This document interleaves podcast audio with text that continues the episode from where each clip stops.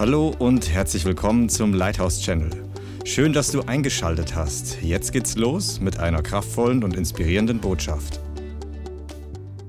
Ja, ihr Lieben, vielen Dank. Ähm, ich komme mir ja vor wie äh, bei Samadogo. Das ist ja wirklich so. Also, es gibt ja so Gemeinden, wenn man dann sagt, äh, gibt es Zeugnisse oder Berichte, dann kommt jemand nach vorne und sagt, er hat seinen Schlüssel verloren, hat gebetet, hat ihn wiedergefunden. Und dann sitze ich da und denke, das gibt's doch gar nicht. Der ist umzingelt von Menschen, die verloren sind. Es geht nur um Schlüssel. Aber hier fühle ich mich richtig wohl. Äh, nach dem Hammer-Lobpreis noch ein paar Stories zu hören. Absoluter Hammer. Ich habe gerade gedacht, es gibt ja so Gemeinden, ähm, die sind wie ein Atomkraftwerk, andere wie so ein Schlafwagen. Äh, manchen Schlafwagen ist auch ein Kühlschrank drin. Aber hier, glaube ich, bin, im, bin ich im Atomkraftwerk, was mich sehr freut. Ja, auf dem Weg hierher rief mich meine Tochter an, die war gerade noch hier und sagte, Papa, bist du vorbereitet für den Gottesdienst? Ich sage, na klar. Ich war gestern nämlich in Hannover. Ich konnte nicht beim Einsatz dabei sein, weil ich habe ein paar Freunde getroffen, ein paar Leute von früher. Und ähm, dann bin ich auf dem Weg zum Hotel und dachte, ah, die Ecke kenne ich von Summer to Go. Da haben wir das letzte Mal eine Prostituierte zu Jesus geführt. Und mal hingehen, äh, vielleicht gibt es ja noch ein paar. Und da gab es noch einige. Und dann äh, zur ersten, ich sage, wo kommst du her? Aus Nigeria. Ich sage, du kommst aus Nigeria? Bist du Christ? Ja klar. Aus welcher Gemeinde? Dann sagt sie mir die Gemeinde. Eine riesige Gemeinde, MFM. Und ich sage, ich habe gerade einen Pastor getroffen. Du hast meinen Pastor getroffen? Ich meine, das ist hier nichts Außergewöhnliches, aber in, äh, in Nigeria gibt es Gemeinden, die haben Millionen von Christen. Den Pastor ist, äh, kann man fast gar nicht treffen. Ich sage, du glaubst an Jesus und arbeitest hier in diesem Laden? Hat mich gerade noch so, hey Süßer, ne? so, ich, äh, vergiss das alles. Ein äh, paar Minuten später beten wir gemeinsam, Jesus, komm in mein Leben, vergib meine Schuld, hol mich hier raus. Ich dachte, das war schon mal gut, aber das kann noch nicht alles gewesen sein. Ich gehe kurz ins Hotel, ich dachte, ich habe noch eine, äh, jemand aus Afrika dort gesehen, äh, komm wieder zurück, die kam aus Ghana und mit der kam ich auch kurz ins Gespräch, sagte am Anfang, hi Schatzi. ähm, also für dich ist es nicht so schlimm. Ähm, sage ich heute Abend auch zu meiner Frau, Herr Schatzi, ich sag's ja mal, Ghana, bist du gläubig? Ja, na klar. Ich meine, in Afrika glaubt jeder an Gott. Also jede Prostituierte, jeden Drogenabhängige. Nach einer Viertelstunde oder zehn Minuten auch wir beide beten, Herr Jesus, komm in dein Leben, sei mein Herr und, und vergib meine Schuld. Habe ich ihr noch erklärt, wie sie rauskommen kann. Irgendwie dachte ich, das kann doch nicht das Ende von dem Abend gewesen sein. Geh an so einem Club vorbei und dann stand dort ein Schild perverse Gesellschaft. Ich dachte, mal gucken, was hier so los ist. Also ist nicht unbedingt die freie Gemeinde dort. Äh. Und dann der, der Türsteher, ich sag, was ist denn das für ein Laden hier? Und dann erklärt die mir das. Swinger Club ist das, also es war eine interessante Geschichte dort. Fakt war, ich stand, weiß ich nicht, fast eine Dreiviertelstunde, knapp eine Stunde vor der Tür mit dem Typen, der Moslem war und habe den also heftig evangelisiert und zwischendurch kamen immer Kunden. Ich dachte, was machen die denn da in so einem Laden? Die bräuchten ja, was ich habe. Aber Ende der Geschichte, zwei äh, Prostituierte, äh, für die ich beten konnte, eine Dreiviertelstunde vom Swinger Club, habe ich auch noch nicht gemacht. Deswegen, es geht ja um Grenzen sprengen. Also der Herr sprengt meine Grenzen ständig. Also, ihr Lieben, ähm, wenn ihr dabei sein wollt, dass äh, Grenzen gesprengt werden, seid ihr richtig. Wenn du dich zufrieden geben willst mit langweiliger Kirche und ein paar Liedchen singen und das reicht auch, dann, dann geh jetzt nach Hause. Also wirklich, dann ist das heute Abend gar nichts für dich. Aber wenn du sagst, Gott, ich will, dass meine Grenzen gesprengt werden, weil er tut es, und das werden wir uns gleich anschauen. Gott will deine Grenzen sprengen. Und ähm, bevor ich damit einsteige, noch, lasst mir noch mal einen Satz sagen. Letzte Woche war ja der Steve Mutua hier. Alter Schwede, war das krass?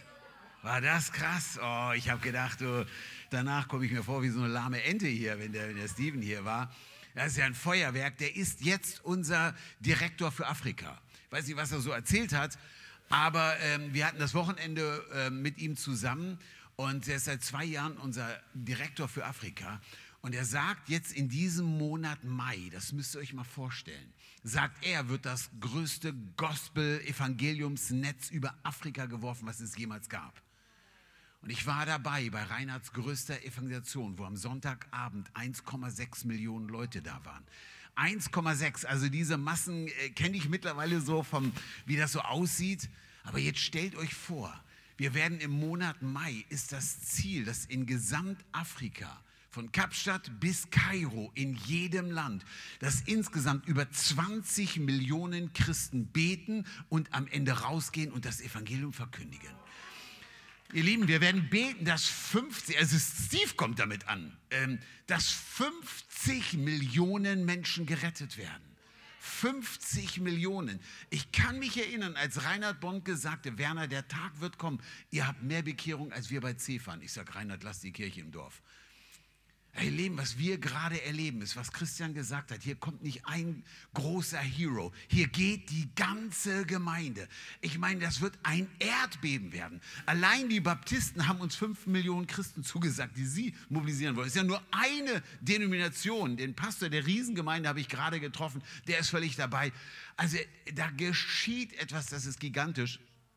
Und ich habe gerade gedacht, so zum Thema Opfer, wenn du das heute hörst und sagst, Mist, warum habe ich heute nur 20 Euro dabei gehabt? Ihr Lieben, ich muss euch sagen, ich werde noch einiges zu der Bewegung sagen, aber wir drehen eine Nummer, die ist gigantisch und wir haben gigantisch wenig Geld. ist wirklich so. Und wenn ich jetzt was zum Thema Opfer sage, ich brauche null Geld, gar nichts. Also wirklich jetzt, äh, ich habe kein Interesse am Geld, ich fliege immer noch den billigsten Flieger, ich, ich schlafe in Hotels, oh, da habe ich manchmal Angst, Luft zu holen. Ähm, ich lebe ein sehr einfaches Leben. Ich habe eine Leidenschaft, dass Menschen das Evangelium hören, dass Menschen gerettet werden. Und wenn du sagst, schade, dass ich heute nicht mehr hatte oder auch online, macht nichts, ihr findet einen Weg. Aber ganz ehrlich, wir brauchen für dieses Projekt noch, noch viele 10 bis 100.000 Euro. Und vielleicht sagst du dir, ah, da geht noch mehr, da gibt es einen Weg und geh zu Christian, aber, aber ihr habt den Steven ja mitgekriegt. Ihr Lieben, das ist ein General. Ich war mit denen in einigen, bei einigen Treffen ähm, da, da, muss ich mich anschnallen, wenn der erzählt, was im Monat Mai in diesem Jahr im, in, im Go-Months und dann am Go-Day passieren wird, das, das ist ein geistliches Erdbeben. Und nicht nur in Südafrika, wir reden auch von den muslimischen Ländern, wo dermaßen die Post abgeht. Wir werden am 28. April, das ist die Night of Power, heißt es bei den Moslems, da beten die für eine Offenbarung Gottes und für die Vergebung von Schuld. Das ist relativ simpel. Wer Kreuzworträtsel kann, fünf Buchstaben fängt mit J an. So einfach ist das, ne? Hört mit Jesus auf. Jesus. Wir werden mit Millionen Christen beten, dass Moslems zum Glauben kommen. Wisst ihr, wir hatten, das steht noch gar nicht, äh, ich bin noch gar nicht, äh, das ist das Vorprogramm irgendwie. Damit habe ich noch gar nicht so gerechnet. Aber wir haben, als wir 2020 in der Corona-Phase ähm, so gucken mussten, wie wir überleben, hatten wir ein riesen Movement. Die waren damals dabei, die waren letztes Jahr dabei, die sind dieses Jahr dabei, mit rund 50 Millionen Christen, die aktiv beten und evangelisieren. Die hatten Teams ausgeschickt in Nordafrika, in einem Land, das kann man sich nicht vorstellen, in der muslimischen Welt. Die kamen mit den Jesus-Film rein und dann ähm, hat der Imam nach ein paar Tagen von der Moschee gerufen, das muss ich mir vorstellen, von der Moschee, kommt und seht euch den Jesus-Film an. Come and meet Jesus, the heavenly God, der Imam. Ihr Lieben, wir glauben total an die Kraft und Power vom Gebet. Und, und wir starten 28. Mai geht es los bis 28. April bis 1. Mai. Wenn wir mit Millionen von Christen von IOP bis Indonesien, von überall beten, nicht für irgendwie, Herr Jesus, sendige einige Arbeiter. Wir wollen, ich weiß nicht, 50, 70, 90, 100 Millionen Christen, die rausgehen, das Evangelium verkündigen. Es geht nur um Jesus, um nichts anderes. Es geht darum, dass Menschen erreicht werden. Ihr lieben grenzensprengender Glaube, ähm, da, darum geht es ja. Und Gott sprengt meine Grenzen ständig. Aber wirklich, also ähm, Jetzt springt da gerade die Batterie, oder? Und wenn du heute hier bist und denkst, Mensch, ja, das wünsche ich mir auch. Christentum ist mehr als ich gehe mal in einen Gottesdienst.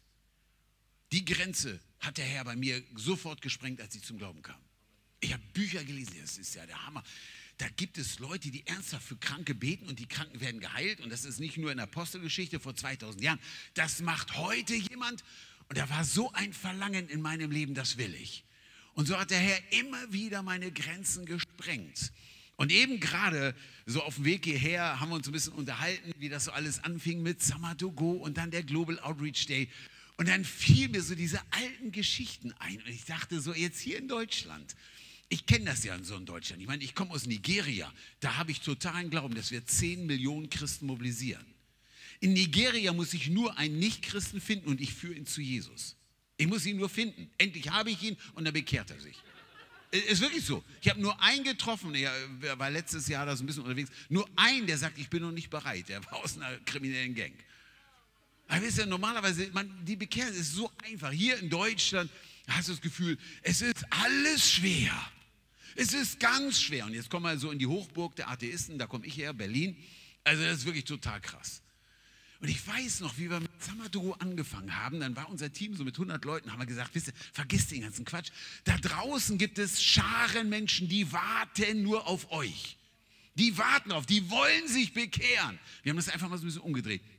Dann gibt es viele Menschen, die sind krank. Und jetzt stellt euch vor, die Bibel sagt, die gleiche Power, die damals in Petrus und Paulus wirksam war, die ist in euch wirksam. Es ist das Gleiche. Und das haben wir einfach, das haben wir gesagt und irgendwie geglaubt und dann sind wir rausgegangen. ich habe ja gerade die Geschichte erzählt. Äh, und dann waren wir hier in Frankfurt, irgendwo auf einem Platz, den kannte nicht mal unser Navi. Äh, das war wirklich, den Platz kannte überhaupt keiner. Ich glaube, wir waren mit 100 Leuten dort und zwei Nicht-Christen. Ich dachte, das bringt hier gar nichts. Also Frankfurt wird das Desaster. Und dann hatten wir nur noch eine Stunde Zeit. Wir haben abgebaut. Ich sage, Leute, geht auf die Zeit. Evangelisiert. Dann sind wir von hier nach München weitergefahren. Und ihr Lieben, was wir da erlebt haben, sowas habe ich noch nie gehört, bis dahin in meinem Leben. Eine Stunde, es waren, wir hatten 74 Bekehrungen, einige Moslems, eine, eine Frau kam, die sagte, ich komme gerade aus dem Gefängnis, ich war eine Mörderin, ich habe, weiß nicht, 10, 15 Jahre gesessen. Und ich habe immer noch, ich komme damit nicht klar. Die hat Jesus angenommen, ging strahlend weg und dann kam der Hammeraugenblick, der mein Leben vollkommen verändert hat. Hier in Frankfurt auf der Zeil, genau bei dem Einsatz. Mein Sohn kam zu mir und sagte, Papa, siehst du die Frau da in dem dicken Rollstuhl, für die musst du beten, weil du kannst das ja. Ja, beten kann ich, das kann jeder von uns. Nee, nee, der hat gedacht, ich kann ja heilen. War noch ein bisschen jünger, kannte mich noch nicht so richtig, aber ich kann doch nicht heilen, ich kann mir auf den Kopf stellen, ich kann dir die Hände auf den Kopf legen, bis du keine Haare mehr hast, aber du wirst nicht gesund. Jesus heilt, natürlich. Aber ich habe viele Heilungen erlebt. Wir werden uns einiges jetzt erzählen gleich. Aber auf jeden Fall dachte ich, ähm, ich komme gleich, musste noch was organisieren. Und dann kam ich und dann stand dieser, das sehe ich noch wie heute, dieser dicke Rollstuhl stand dort und der war leer. Und die Frau lief. Und ich war ganz aufgeregt. Ja, Moment mal, ich bin doch hier der Heilungsevangelist. Was soll das denn hier? Ich war richtig, wirklich ernsthaft jetzt, war richtig sauer. Ich dachte, und dann frage ich die Frau, was ist denn hier los? Die sagte, naja, der junge Mann dort hat für mich gebetet. Ich sagte, der Junge, der Typ dort? Naja, sagt sie, ich war halbseitig gelähmt, diese Seite hier, da ging nichts, die war einfach mal gelebt, tot, da hättest du reinpieksen können, das war kein Gefühl drin. Dann stieg sie aus und lief und, und sagte, als er gebetet hat, das war wie Feuer in meinem Körper. Ihr feiert, ich war sauer. Aber der Augenblick hat mein Leben verändert. Habe ich gedacht, das will ich sehen, dass Gott scharenweise ganz normale, einfacher Christen gebraucht, die sich vielleicht nichts zutrauen, die denken, Gott kann mich doch nicht gebrauchen, habe ich auch lange von mir gedacht. Und das ist eins meiner größten, vielleicht sogar meine größte Leidenschaft. Die Frau wurde zwei Tage später wieder gesehen. Sie saß wieder im Rollstuhl. Wisst ihr warum? Hat sie dann gesagt. Weil sie am Tag davor so viel gelaufen ist, es tat ihr alles weh.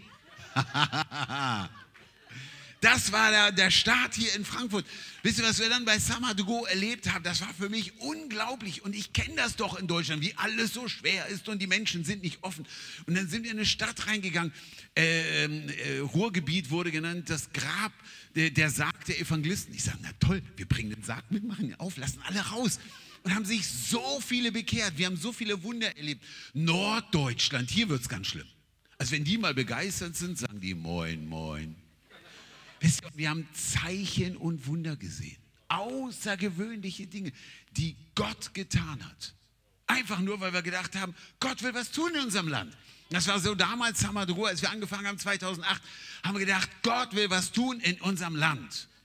Und wir machen immer noch weiter. Und wenn ihr dabei sein wollt, auch die ihr zuguckt, äh, ich glaube, so langsam wissen wir, wo wir dieses Jahr hinfahren. Und wenn nicht, dann wird der Herr uns das noch zeigen. Aber gefühlt haben wir schon ein paar, bisschen was zusammen auf jeden Fall im August, die ersten drei Wochen, äh, vergiss Mallorca oder wo auch immer du hin willst, komm mit, das Leben ist verändert. Stimmt das? mein Leben ist verändert. Aber ihr Lieben, jetzt bin ich so lange dabei und es gibt immer noch mehr. Und wirklich jetzt, es, es, es, äh, Gott will, will, uns herausfordern. Und als ich dieses Jahr so am Beten war, ich bete immer Weihnachten, Silvester, äh, stundenlang, ich habe eins empfunden, da ist eine Dringlichkeit. Wir spielen nicht mit Murmeln. Ich glaube, wir leben in einer total krassen historischen Zeit. Äh, 2020 und letztes Jahr, in, in, ich, ich habe Tonnenleiter-Meetings gehabt. Ich habe immer eins gesagt, ich glaube, wir leben in historischen Zeiten.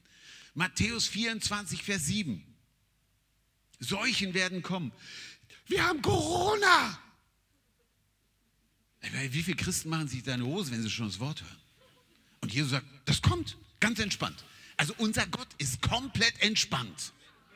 Können wir auch entspannt sein, oder? Ich meine, er ist völlig entspannt. Er sagt, das kommt, Punkt.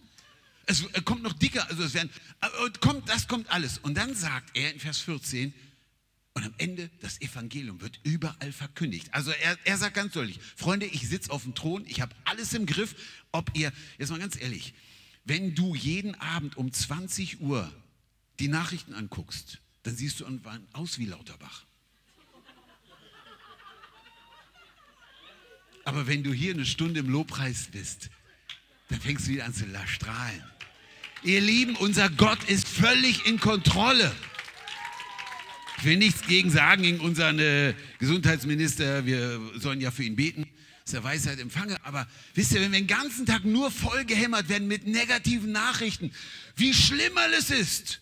Vers 14 sagt Matthäus 24. Am Ende wird das Evangelium verkünd überall verkündigt. Punkt. Das ist so. Ich habe es beschlossen, sagt der Herr. Nicht ich, sondern der Herr hat das gesagt. Er hat es reingeschrieben. Ich lese ja nur vor. Wisst ihr, und das geschieht gerade vor unseren Augen. Dazu sage ich euch gleich mal was. Es ist gigantisch, was Gott in dieser Zeit gerade tut. Aber er fordert uns immer wieder aus, auf. Ich meine, letztes Jahr, glaube ich, hatten wir mal so einen Zoom-Call. Hier und da habe ich so ein paar von euch herausgefordert. Kennt ihr euch? One a day. Haha. Es ist wieder soweit, Freunde. Schnallt euch an. Ehrlich, jetzt kein Spaß. Noch lacht ihr, aber es ist ja Gott hat zuerst bei mir angefangen. Und zwar waren wir im Dezember Heiligabend unterwegs ins Ahrtal. Wir haben uns gedacht, Mensch, Heiligabend, wir machen Gottesdienst für die Menschen, die dort mit der Flut so ein bisschen am Kämpfen waren. Und ähm, dann sitzt ein junger Typ neben mir und sagt, Werner, bist du bereit für die absolute Challenge? Ich darf nicht zu viel verraten. Wenn ihr irgendwie denkt, dass ihr wisst, wovon ich jetzt gleich rede, vergisst es wieder, postet auch nichts. Das ist relativ, was ich euch jetzt erzähle, ist total krass. Er sagt, Werner, es gibt ein paar ganz krasse Typen in Berlin, die sind brandgefährlich. Bist du bereit hinzugehen? Wirst du mitkommen? Du sagst du jetzt so, aber ich weiß gar nicht, wovon ich rede. ich zum Glück habe gar keine Ahnung. Ich sage, komm, da fahren wir jetzt hin. Das machen wir jetzt einfach so. Und dann fahren wir in dieses kleine Dorf, wo der Typ wohnt und kommen dort von der Autobahn runter und schon, ich weiß nicht, ob das prophetisch war, sah ich schon mal so ein Geschäft um die Ecke, wo der Typ wohnt, stand ganz groß Bestattung drauf. Ich habe gedacht, ah, hier kommen alle Typen hin, die versuchen ihn zu besuchen, ja. der Typ ist wirklich krass. So, und dann fahren wir um die Ecke dort, da ist sein, sein großes Häuschen und da ist eine riesen Tür davor, kommt mir vor wie so Beverly Hills mäßig. Und ich habe gedacht, wie wollen wir denn jetzt da reinkommen? Aber der hat was vorbereitet, ich wusste es. Wir parken das Auto, gehen hin, klingeln, ähm, ich darf euch nichts verraten, kein Namen, kein gar nichts, aber ganz heißer.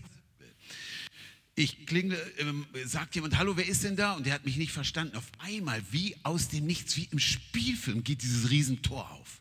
Ich dachte, ist das krass, was das Hat der Herr auf die Taste gedrückt? Ich gehe durch und ich habe mich da schon sitzen sehen, so mit Typen, Glatze, überall Tattoos gucken mich an, die sagen, ich bringe dich jetzt um. Also das war so mein Kopfkino weiß ja nicht, wie, wie das bei dir so ist, wenn du auf die Straße gehst und evangelisierst, dann läuft hier auch so ein Film ab. Ne? Dann kennst du das ja. Und dann kriegst du vielleicht irgendwann Angst und, und irgendwie komisch. Ich hatte immer noch keine Angst. Also ich ging dann so rein. Aus dem Nichts kommt eine Frau raus, die wusste gar nicht, was sie da wollte. Und da habe ich gedacht, ja, schönen guten Tag, mein Name ist Werner Nachtigall, ich bin Pastor und ich treffe öfters mal interessante Menschen und ich würde gerne den Mr. So und so sprechen. Eieiei. Ei, ei. Ja, sagt sie, der ist jetzt nicht hier, aber ihr könnt ihn dort treffen. Ich sage, wir haben die Adresse, bingo. Wir fahren hin, wir kommen dort rein und ich sagte, ich hätte gerne Herrn getroffen. Irgendwann später erzähle ich euch die ganze Geschichte. Noch ist es viel zu heiß. Aus dem Nachbarraum, hier bin ich. Krass, der ist da. Wahnsinn. Wir gehen rein Und ähm, wir kamen mit dem Typen ins Gespräch. Ich sagte, Herr, schönen guten Tag, ich bin Pastor und ich muss öfters an Sie denken und für Sie beten. Der dachte, wer ist das denn jetzt? Und ähm, er, Heavy Muslim, und fängt mir gleich ziemlich heftig an, so ein paar Dinge äh, so von seinem Glauben zu erzählen. Wir unterhalten uns eine Stunde. Ende der Geschichte von Teil 1 ist, er gibt mir seine Handynummer und wir haben uns verabredet für, den nächsten, für unser nächstes Treffen. Ende der Geschichte war, er sagt, wenn Jesus auferstanden ist, werde ich Christ. Und er ist wirklich einer der krassesten Typen in unserer Stadt. Wir gehen raus, ja, haben wir uns das gerade eingebildet, das, das darf doch nicht wahr sein. Äh, letzte, dann zwei Tage später war ich wieder da und ähm, das Ganze wurde noch heftiger. Und ähm, ja, ich darf, ich darf gar nicht so viel erzählen. Da fingen die dann mittendrin dann auch Allah anzubeten. Jetzt war ich schon dreimal da, immer so eine Stunde oder anderthalb, zwei Stunden, habe da meine Zeugnisse erzählt, wie man Jesus kennenlernen kann, wie Gott Menschen heilt, das ganze Programm. Und äh, zu meiner Frau sage ich, ich war heute Abend wieder, endlich macht mir mein Hauskreis Spaß. Ich kenne so langweilige Hauskreise. Es ist, oh, dann sitzt man da und, und hier sage ich mir, was für ein Hauskreis. Aber ihr Lieben, was ich euch sagen will, erstens, wir brauchen ernsthaftes Gebet, das ist eine ganz heiße Nummer. Und zweitens, Gott hat gleich am Anfang des Jahres meine Grenze völlig gesprengt. Komplett. Völlig neue Nummer. Wisst ihr, Menschen ohne Jesus sind verloren. Sind verloren. Und ich rufe nicht auf, dummes Zeug zu machen, aber Gott will uns stretchen. Aber ich muss euch sagen, beim Stretchen geht es uns so gut wie nie zuvor. Es, es macht so einen Spaß. Manchmal ist der Weg hin ein bisschen beschwerlich und das Herz schlägt ein bisschen schneller oder was auch immer. Aber Gott will deine Grenzen sprengen in diesem Jahr. Und das haben wir bei Summer to Go erlebt. Wir, wir haben Dinge erlebt, die waren außergewöhnlich. Gott hat meine Grenzen immer gesprengt. Und ich bin sehr leidenschaftlich für Menschen, die verloren gehen. Ganz einfach, weil ich verloren war. Und weil ich 21 Jahre nie das Evangelium gehört habe. Ich komme gerade aus Hannover und ich bin durch die Stadt gestern gegangen und war so an den Stellen, wo ich früher war. Ich dachte, das ist unglaublich. Ach Mensch, vor, weiß ich, äh, fast 40 Jahren bin ich meistens so fürchterlich betrunken und irgendwie aus den Clubs herausgekommen. Und ich war ein lustiger Partyvogel. Aber wisst ihr was? Hinter meiner Geschichte steckt viel mehr. Hättest du mich damals gesehen, ich sah aus, ich wollte Rockstar werden, ich sah aus wie einer. Ich habe sie alle getroffen damals. Ich habe mit Kiss und mit Ozzy Osbourne diesen ganzen Typen abgehangen die Nacht, wo ich Kiss getroffen habe, die konnte man nicht treffen, aber ich habe sie alle getroffen. Und äh, zwischen Gene Simmons und Ace Frehley und, und Paul Stanley da rumstand und jetzt ohne Schminke, heute du googeln, damals gab es kein Google. Aber der stand neben mir und ich habe seine leeren Augen gesehen. Am nächsten Morgen bin ich, oder nächsten Morgen, ein, zwei Tage später, bin ich in irgendeinen Laden reingegangen, habe mir eine Bibel gekauft, habe nach Gott gesucht. Aber ich habe angefangen, erste Mose zu lesen, aber beim zweiten Mose habe ich schon wieder zugemacht. Das war's. Ich, ich habe nichts kapiert. Wisst ihr, mein Großvater habe ich nie getroffen. Er wurde ver, irgendwie verschleppt und saß lange im äh, russischen Gefängnis. Hat für mich gebetet und gebetet und gebetet. Der, mit dem haben sie Waterboarding gemacht, das Schlimmste, was man sich vorstellen kann. Und immer am Freitag hat er für seine Familie gebetet, auch für seinen kleinen, verrückten Enkelsohn in Deutschland. Ich habe Jesus gesehen, als ich drei war. Ich habe ihn gesehen. Ich habe nicht von ihm gehört, ich habe ihn gesehen. Ich habe ihn, sagte meine Mutter. Ich habe ihn beschrieben, es konnte nur Jesus sein. Ich habe mit 15 geträumt, dass Jesus vor mir steht und sagt, ich liebe dich. Ich werde wach. Ich sage, Gott, wo bist du? Bist du da? Gibt es dich? Für mich war Kirche das langweiligste, was man sich vorstellen kann. Aber wirklich, Kirche, das war der Höhepunkt der Langweile.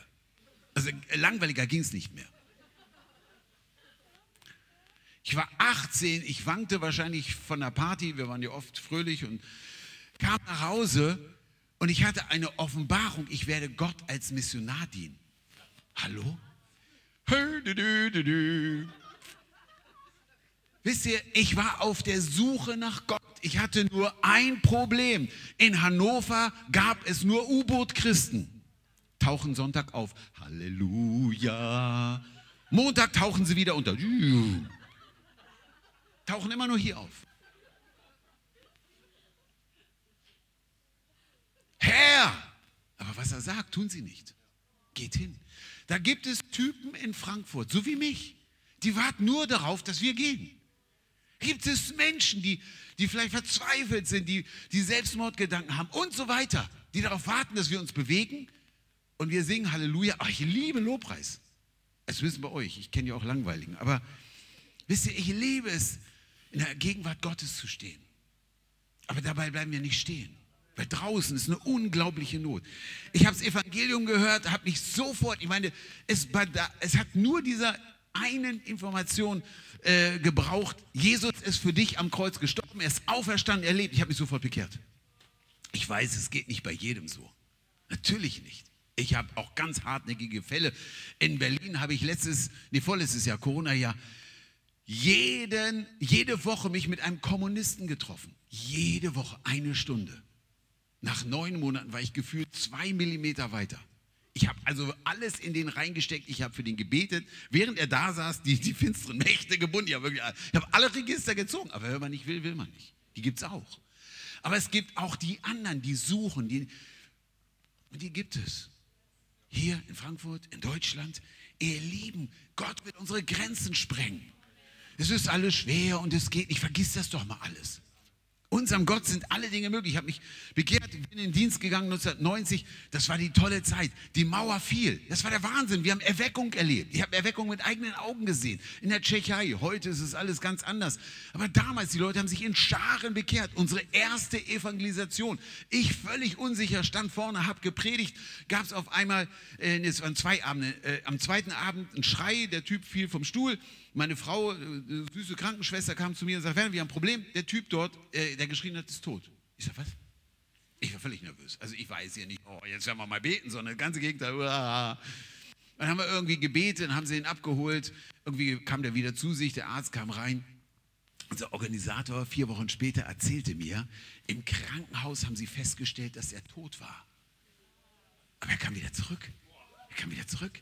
Das halbe Dorf hat sich bekehrt. Ich stand völlig unsicher dort, wusste gar nicht, was ich sagen sollte. Wisst ihr, so ging mein Dienst los. Ich unsicher, er ganz sicher.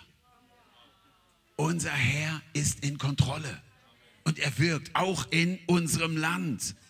Und dann haben wir so viele Dinge erlebt mit Samadogo. Was, was haben wir erlebt an Zeichen und Wundern? Nicht durch irgendeinen berühmten Prediger, den haben wir einfliegen lassen aus, aus Amerika. Endlich kommt der Superstar. Wisst ihr, ganz ehrlich, ich habe so viele berühmte Prediger getroffen. Es gibt im Reich Gottes keine Stars. Wer denkt, er ist einer, ach Mensch, schnell ist er wieder weg. Es gibt nur einen und er ist Gott. Und bei dem sind alle Dinge möglich. Und das haben wir über die Jahre gesehen. Es ist außergewöhnlich. Ich meine, wir haben bei, beim Go Day, so nennen wir das Ganze ja, wir haben Dinge erlebt, wie Gott gewöhnliche Christen gebrauchen kann. Also eins meiner Lieblingshelden ist Rispa, 13 Jahre alt. Ich habe sie letzten, weiß ich nicht, drei Jahre vielleicht her, in Uganda getroffen. Die hat sich am Go Day bekehrt, 13 Jahre war sie und ihr Vater, ziemlich hartnäckig, wollte von dem ganzen Zeug nichts wissen, war ein ähm, Womanizer, Frauen, hat ständig neue andere Frauen gehabt und viel gesoffen.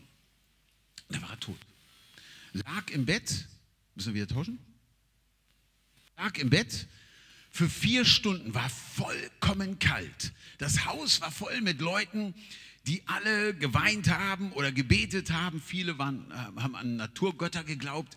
Und ähm, die kleine Rispa arbeitet sich durch, geht ins Schlafzimmer. Dort lag der, der Vater im Bett für vier Stunden. Die Frau sitzt dort, weint. Der Pastor saß dort, wusste auch nicht, was er machen sollte. Und Rispa kommt. Rispa kommt, erfüllt im Heiligen Geist. Nein, so ein kleiner Teenie kommt rein. Setzt sich hin und betet. 13 Jahre alt fängt an zu beten und betet und betet. Weiß ich, was die, vielleicht hat sie geweint, wie auch immer. Nach 30 Minuten, der Typ im Bett niest, klappt die Augen auf und lebt. 13 Jahre. 13 Jahre. Das sind unsere Helden. Ah, da könnte ich ausflippen vor Begeisterung. Rispa, 13 Jahre. Die beiden gehen raus. Die Leute vor dem Haus, die wussten, der ist tot. Die haben geschrien, die haben Panik gekriegt und sind weggelaufen. Die haben gedacht, es ist ein Geist. Fakt ist, ich war dort mit dem Kamerateam, wir haben das alles aufgenommen, wir haben mit ihm gesprochen. Nicht die Bild hat zuerst mit dem Toten gesprochen, wir waren es. Und mittlerweile lebt er wieder. Er ist mittlerweile Pastor und hat zwei Gemeinden gegründet, weil so viele Leute sich bekehrt haben. 13-jähriges Mädel. Ihr Lieben, Gott, Gott sprengt unsere Grenzen. Gebrauchst so ein Teenie. Ach, Hammer. Ist hier als ah, Global erzähle ich euch nachher ein bisschen was, aber mitten in dieser verrückten Zeit der Pandemie, die für uns völlig krass war. Wir haben für 2020 etwas vorbereitet. Das war gigantisch. Also wirklich, wir haben, ähm, der Plan war, ich, ich wollte anfangen mit Gebet in der Riesenarena in Nigeria. Da darf ich jedes Jahr sprechen, hat Christian ja schon kurz gesagt, die größte Arena der Welt. Ist wirklich kein Spaß. Die Halle ist über ein Kilometer lang. Ist ein Saal. Ich bin durchgelaufen. 20 Minuten gehst du durch den Raum. Äh, 20 Minuten. Äh, 20. Stopp mal. Äh, ich kenne keinen Raum, wo du fünf Minuten durchgehen kannst. Du gehst 20 Minuten. Ich bin hin und zurück gegangen. Ich war müde. Auf der Bühne, jetzt haben sie eine neue Arena gebaut, die wird noch viel, viel größer. Auf der Bühne, ich habe die Plätze gezählt, ich bin Deutscher, ich zähle Nasen. Auf der Bühne, 10.000 Stühle stehen nur auf der Bühne. Die Rolling Stones können sich so eine dicke Bühne nicht leisten. Was für ein Ding. Dort wollten wir anfangen mit Gebet, wie jedes Jahr. Dieses Jahr fangen wir wieder an mit Gebet. Der Plan war in Rio das Finale mit 400.000 Christen beim Jesusmarsch am Go Day, genau an dem Tag. Wir hatten 30, 40 große Veranstaltungen in Afrika geplant. Es war unglaublich viel am Start und, dann kam Covid.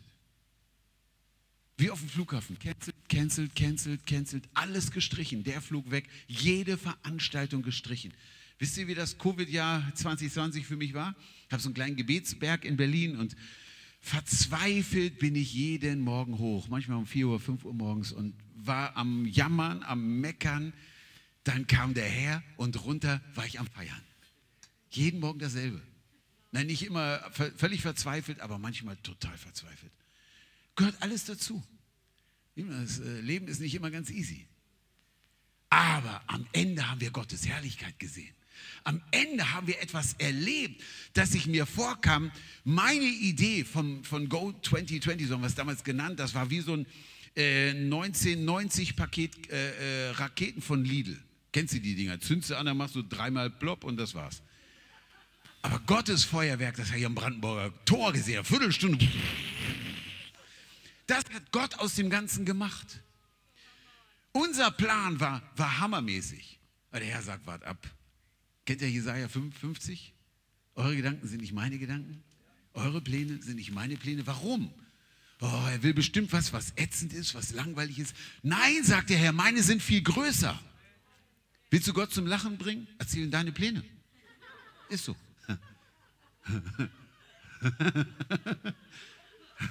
Kriegt er richtig Lachkrämpfe. Äh, wenn du denkst, so alles kriegst du selber hin, dann kann es nicht unbedingt Gottes Plan sein.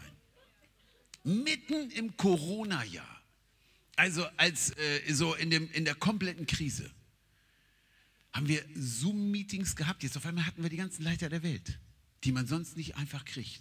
Und haben entschieden, in der Go-Decade, so nennen wir das, Go-Dekade, in, den nächsten zehn Jahren, haben wir ein Ziel. Das ist so verrückt. Wenn ich drüber nachdenke, sage ich mir, ah, Werner, lass es. Also, denk nicht nach, mach's einfach. Das ist meine Stärke. Ich denke nicht viel nach, also nicht, dass ich nicht nachdenke, aber, aber ich, ich, ich lasse mich auf jeden, auf alles ein, was der Herr irgendwie so da am, am Start hat. Also unser Ziel ist es tatsächlich, dass in den nächsten zehn Jahren jeder Mensch auf der Welt das Evangelium hört. Jeder Mensch das Evangelium hört. Ob der Herr dann wiederkommt, ich hoffe es. Tochter, du sagst, nein, wir wollen nur Kinder haben. Sagt meine Tochter auch. Ich sage, vergiss es. Keiner weiß, wann der Herr wiederkommt, aber wir wollen die Welt erreichen mit dem Evangelium. Auf einmal kamen die Topleiter zusammen und haben alle gesagt, wir werden unsere Welt erreichen mit dem Evangelium. Die größten Gebetsnetzwerke kamen zusammen, Ministries, ganze Denominationen. Und letztendlich, ja, ich und ein paar Freunde, wir leiten das. Kommt mir vor wie eine Lachnummer, aber es ist so. Im Vergleich zu diesen Riesen komme ich mir vor wie so ein Gartenswerk. Aber Gott hat uns berufen, das Ding zu machen, also machen wir es jetzt. Und mitten in dieser Krise haben wir uns entschieden, wir werden in den nächsten Jahren die Welt erreichen. Der Herr hat es gesagt, Matthäus 24, lesen wir so ein paar Dinge. Wir leben in diesen Zeiten, Also machen wir es. Und ich sage euch, es ist möglich, die Welt zu erreichen. Tatsächlich. Es ist möglich, jetzt sind wir bei der ganzen Welt, Deutschland zu erreichen. Wisst ihr, dieser, dieser glaubenssprengende, dieser, dieser grenzensprengende Glaube. Boah, Nigeria, klar, riesig. dann kommt es nach Deutschland, ja. Nix da. Ihr Lieben, Gott wirkt etwas in Deutschland. Und er wirkt in diesem Jahr etwas Neues. Und er will in deinem Leben etwas Neues tun. Er wird dich herausfordern, aber beim Stretchen, ich sage, das macht richtig Spaß. Das macht richtig Spaß. Noch eins zu 2020. Völlig krass. Bob Jones, ich weiß nicht, ob ihr den kennt. Den Propheten? Ich habe von dem nie gehört. Nie. ihr kennt den alle, warum habt ihr es mir nie eher gesagt? Ich, ich habe seine Prophetien gelesen, ich habe gedacht, er spricht nur von uns. Das Erste, was er gesagt hat, wenn Billy Graham sterben wird, wird Gott die größte Bewegung freisetzen der Ernte. Billy Graham, kann ich mich noch genau daran erinnern. Es war der 21. Februar 2018, kannst gleich googeln. Ist so. Da ist er gestorben. Was ist geschehen an dem Tag? Ich weiß nicht, was du gemacht hast, aber ich weiß immer noch, was ich gemacht habe. Wir saßen, Billy Graham hat gesagt, mein Nachfolger, ich war ja in seinem Haus drin, habe mit seiner Tochter gesprochen, Billy war im Nachbarraum, war schon ziemlich krank. Wahrscheinlich der letzte Außenstehende, der noch in seiner Wohnung war, in seinem Häuschen. Und seine, seine Tochter sagt, Billy wurde gefragt, wer ist dein Nachfolger? Ihr alle, die ganze Gemeinde, kein Superstar, alle, alle, alle. Und er sagt, wir müssen den schlafenden Riesen wecken. Wir müssen den, die Gemeinde, wir müssen die Gemeinde wecken. Als Billy Graham gestorben ist und Bob Jones sagt, da geht was richtig ab, haben sich die größten Denominationsleiter der Welt verpflichtet, beim Go-Movement dabei zu sein. An dem Tag, nicht am Tag davor, nicht am Tag, an dem Tag, am 21. Februar 2008. Das kannst du nicht machen. Ich kann viel organisieren, aber so eine Nummer kann man nicht organisieren. Bob Jones hat gesagt, die große One Billion Soul Harvest, also die Ernte von einer Milliarde Menschen, geht los im Jahr 2020. Prophetie. Im Jahr 2020 haben wir mit allen Leitern entschieden, in den nächsten zehn Jahren, wir wollen die Ernte sehen von einer Milliarde Menschen. Von einer Milliarde Menschen. Keine Spinnerzahlen, sondern wir wollen, dass Menschen zum Glauben kommen. Ich sage mal, klar, ich bin Evangelist, ich liebe große Zahlen. Aber wisst ihr was, mir geht es nicht um Zahlen. Es geht um Menschen. Es geht um Menschen. Wir leben in total krassen Zeiten. Also, ähm, jetzt kommen wir so langsam, steigen wir mal in die Predigt ein.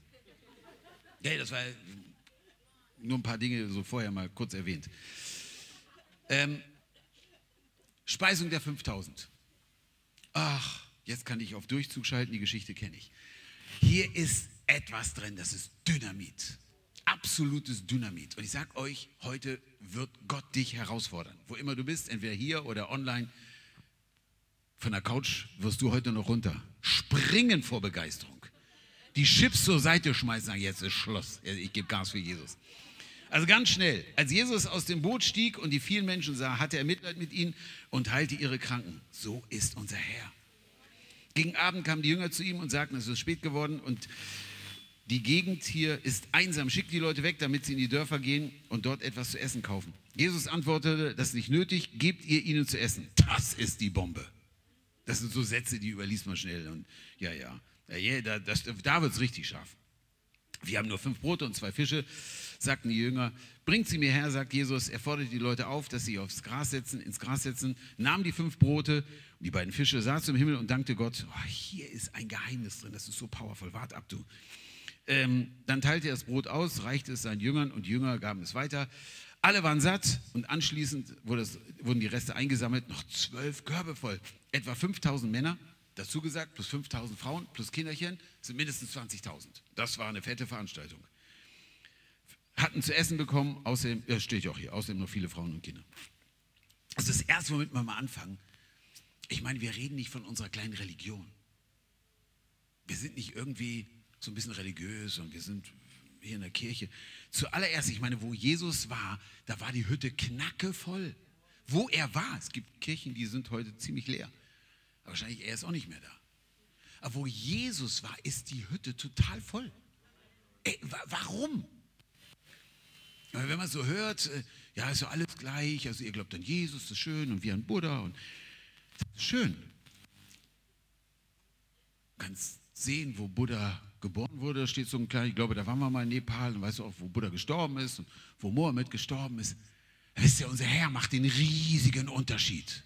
Den riesigen Unterschied zwischen allen menschengemachten Religionen. Die sind nicht alle gleich. Sind sie nicht? Ah, das ist das Problem, oder? Sie sind nicht alle gleich. Wenn man sich mal Jesus anschaut, fängt schon mit der Geburt an. Maria, ups, was ist denn hier los? Josef, was ist denn da los? Ich meine, wer war der Vater? Gott ist der Vater. Gott ist der Vater. Es fing schon mit der Geburt an. Absolut außergewöhnlich. Absolut außergewöhnlich. Es gibt nicht viele Menschen, die so zur Welt kamen. Nur einen. Sein ganzes Leben außergewöhnlich.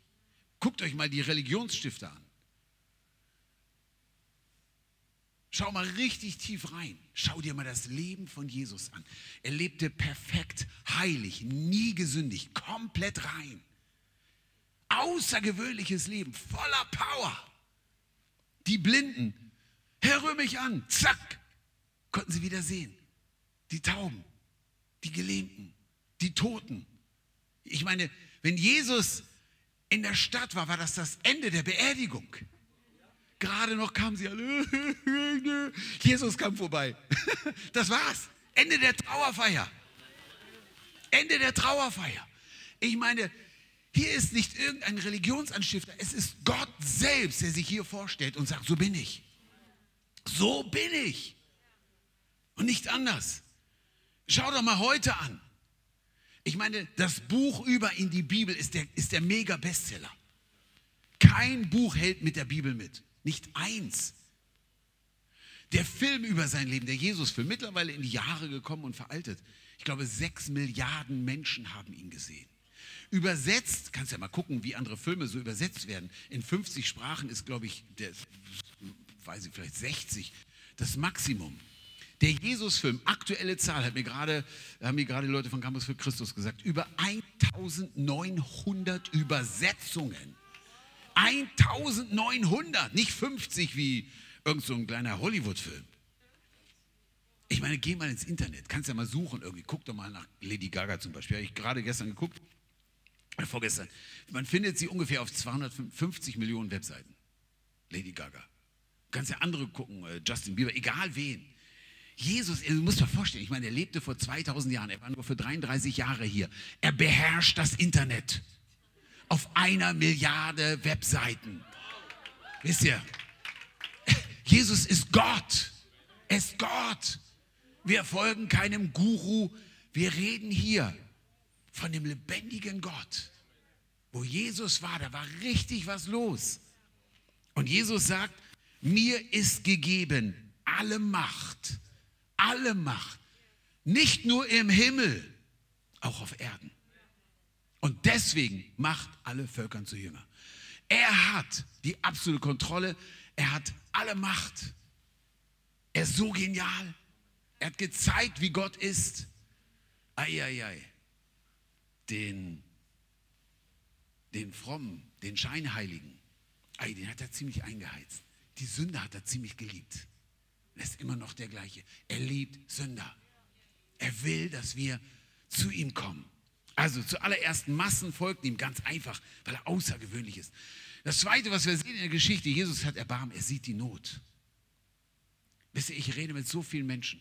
Ich weiß noch, wie ich mit einem Busfahrer gesprochen habe und der mir sagte, lassen Sie mich mit Gott in Ruhe. Ich war irgendwo im Krieg, was ich dort gesehen habe. Afghanistan war. War so krass. Und meine Frau ist Krankenschwester auf einer Station.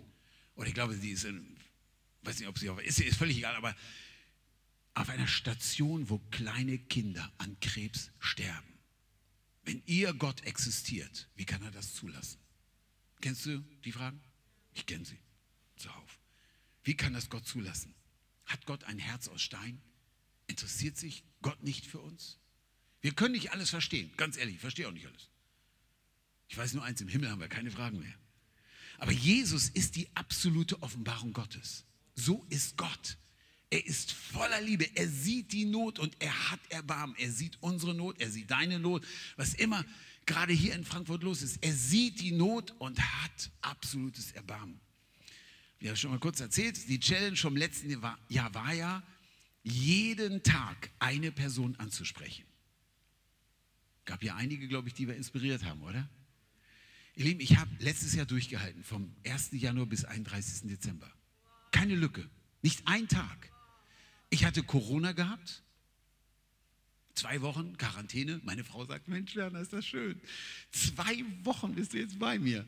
Ich sage, Bibber, ist das nicht schön? Ich habe Lavu. Kennt ihr nicht, ne? Ah, ihr seid alle so heilig. Kennt ihr echt nicht Lavu? Du kennst es? Ich zeig mal, wie das aussieht. Guck mal hier. Guck mal hier. So. Lavu ist eine Dating-App. Ah! Lavu ist eine Dating-App. Das haben bei uns aus der äh, Church ein paar äh, Jungs gemacht. Am Anfang die Reaktion, du kannst doch nicht auf eine Dating-App gehen. Ich meine, das Coole ist, ganz ehrlich, da passiert nicht viel. Ähm, da sind ein paar komische Leute drauf, aber die brauchen Jesus. Du siehst also keine irgendwie nackten Frauen, nackten Männer, irgendwas. Also es, es ist clean, es sind ja auch Gesetze dort. Aber es sind schräge Typen da. Aber diese schrägen Typen brauchen Jesus. Also habe ich gedacht, Mensch, wenn ich nicht rauskomme, dann gehe ich einfach rein, dann gehe ich hier rein. Was ich auf Lavu erlebt habe, das ist der Hammer. Das ist der Hammer. Also meine Highlight-Geschichte auf Lavu, ich glaube, es ist wirklich, war der absolute Highlight, oder vielleicht gibt es noch mehr, aber es haben sich Leute bekehrt auf Lavu. Völlig vorbereitet. Ein junger Typ erzählte mir auf Lavu, glaubst du an Wunder? Also er fragte mich, nicht ihn. Glaubst du an Wunder? Ich sage, ja klar. Und dann erzählte er mir sein Wunder. Er kommt aus Syrien, er war im Krieg, kam nach Deutschland und ist völlig durchgedreht. Komplett durchgedreht. War in einer Anstalt, in irgendeiner Psychiatrie und irgendjemand von den Mitarbeitern sagte ihm, wenn du an Jesus glaubst, Jesus macht frei. Er war Moslem. Und er sagte, ich habe gebetet. Und dann fragte er, glaubst du an Wunder? Ich sagte, na klar. Er sagte, eine Woche später wurde ich entlassen, ich war vollständig frei. Ein Moslem, der hier in Deutschland nur eins hört, Jesus macht frei.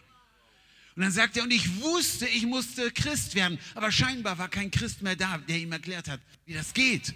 Aber ich war da auf Lavu. auf Lavu.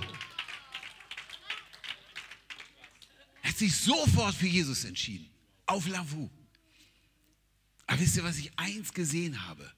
Die Not ist groß. Jesus sah die Not. Ich habe eine Not gesehen. Die ist außergewöhnlich.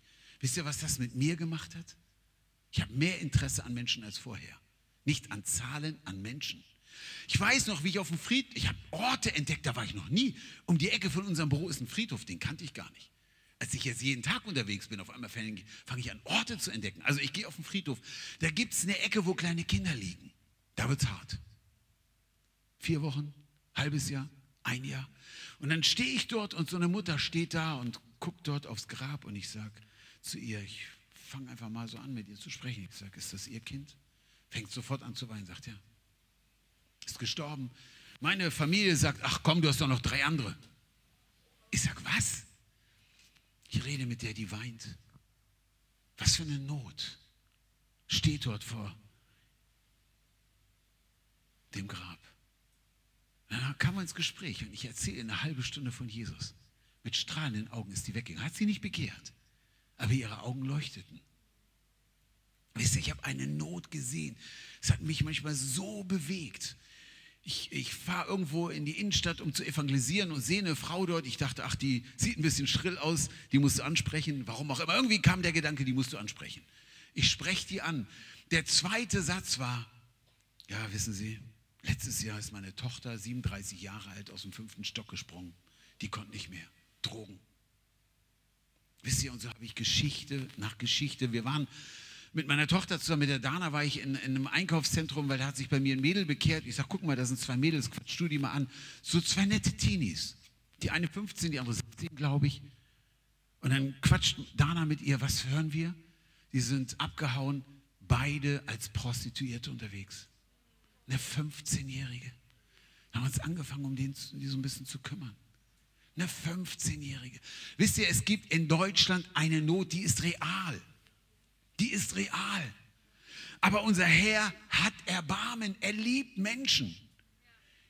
Er liebt Menschen. Er, ach, wir sind umzingelt von Menschen in Nöten.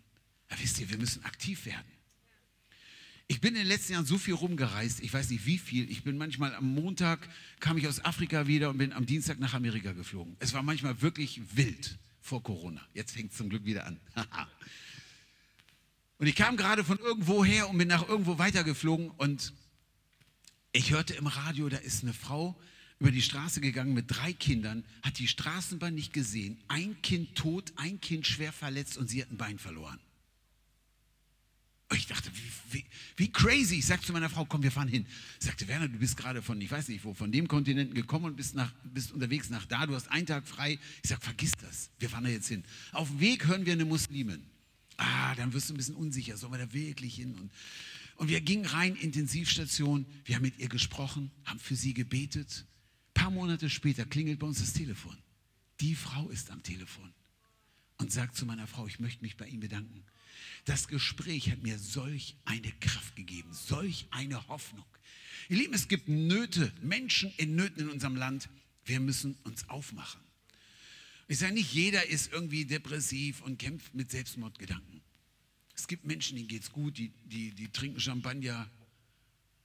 Wisst ihr was? Die größte Not ist die Ewigkeit. Die Trennung von Gott. Es mag sein, uns geht es hier super gut. Aber schon morgen kann alles vorbei sein. Alles vorbei sein. Die größte Not ist, wir sind für immer und ewig von Gott getrennt. Und Jesus kam und starb, um uns zu retten. Ich weiß nicht, ob ihr die Geschichte, kennt ihr die Geschichte von John Harper, ist mein Lieblingsprediger. John Harper habt ihr nie gehört? Also Reinhard ist an sich Platz 1, aber John Harper hat sich noch schnell vorgedrängelt. Was seine Geschichte ist gigantisch.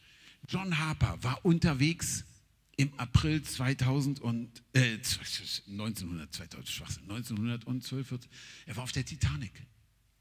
John Harper war Erweckungsprediger, war mit seiner fünfjährigen Tochter auf der Titanic. Seine Frau ist bei der, äh, bei der Geburt gestorben. Als das Schiff unterging, John Harper hat die ganze Zeit das Evangelium verkündigt. Als das Schiff unterging, war John Harper im Rettungsboot mit seiner kleinen süßen Tochter, fünf Jahre alt.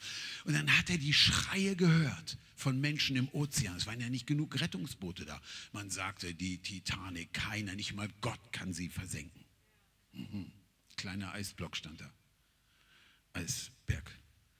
John Harper saß im Rettungsboot und hörte die Schreie. Könnt ihr euch vorstellen? Er nimmt seine kleine süße Tochter, verabschiedet sich, gibt ihr einen Kuss und springt ins eiskalte Wasser. Und das ist John Harpers letzte Predigt. Seid ihr gerettet? Ihr braucht Jesus. Es war seine letzte Predigt mitten im eiskalten Ozean, wo über tausend Menschen am Verzweifeln waren, untergingen und gestorben sind, weil es nicht genug Rettungsboote gab. Und John Harper war bereit, alles zu geben, damit Menschen die Botschaft hören. Im eiskalten Wasser war ein Typ vor ihm und er sagte, hier ist meine Rettungsweste. Ich brauche sie nicht mehr, weil ich gehe nicht unter, ich gehe nach oben. Oh, mein Held, mein absoluter Held. Der Typ an dem Abend wurde gerettet. John Harper ist gestorben. Und er sagt, dank John Harper habe ich überlebt, wurde ich gerettet zweimal. Das Allerwichtigste, John Harper hat mir von Jesus erzählt und ich wurde gerettet. Zweitwichtigste, er gab mir seine Rettungsweste und ich habe überlebt. Wisst ihr, die größte Not ist, dass Menschen für immer und ewig getrennt von Gott sind. Das ist die allergrößte Not. Ein paar Jahre hier kann sein, kriegen wir auch ohne Gott rum. Die Ewigkeit ohne Gott, das ist tragisch. Aber wisst ihr, das Gute ist, Jesus kam, starb am Kreuz, um uns für immer zu retten. Unser Gott ist nicht der Buddha, der da sitzt und meditiert. Unser Gott ist aus lauter Liebe bereit gewesen, das Allergrößte zu machen, am Kreuz zu sterben. War bereit, alles zu geben, sein Leben am Kreuz zu geben.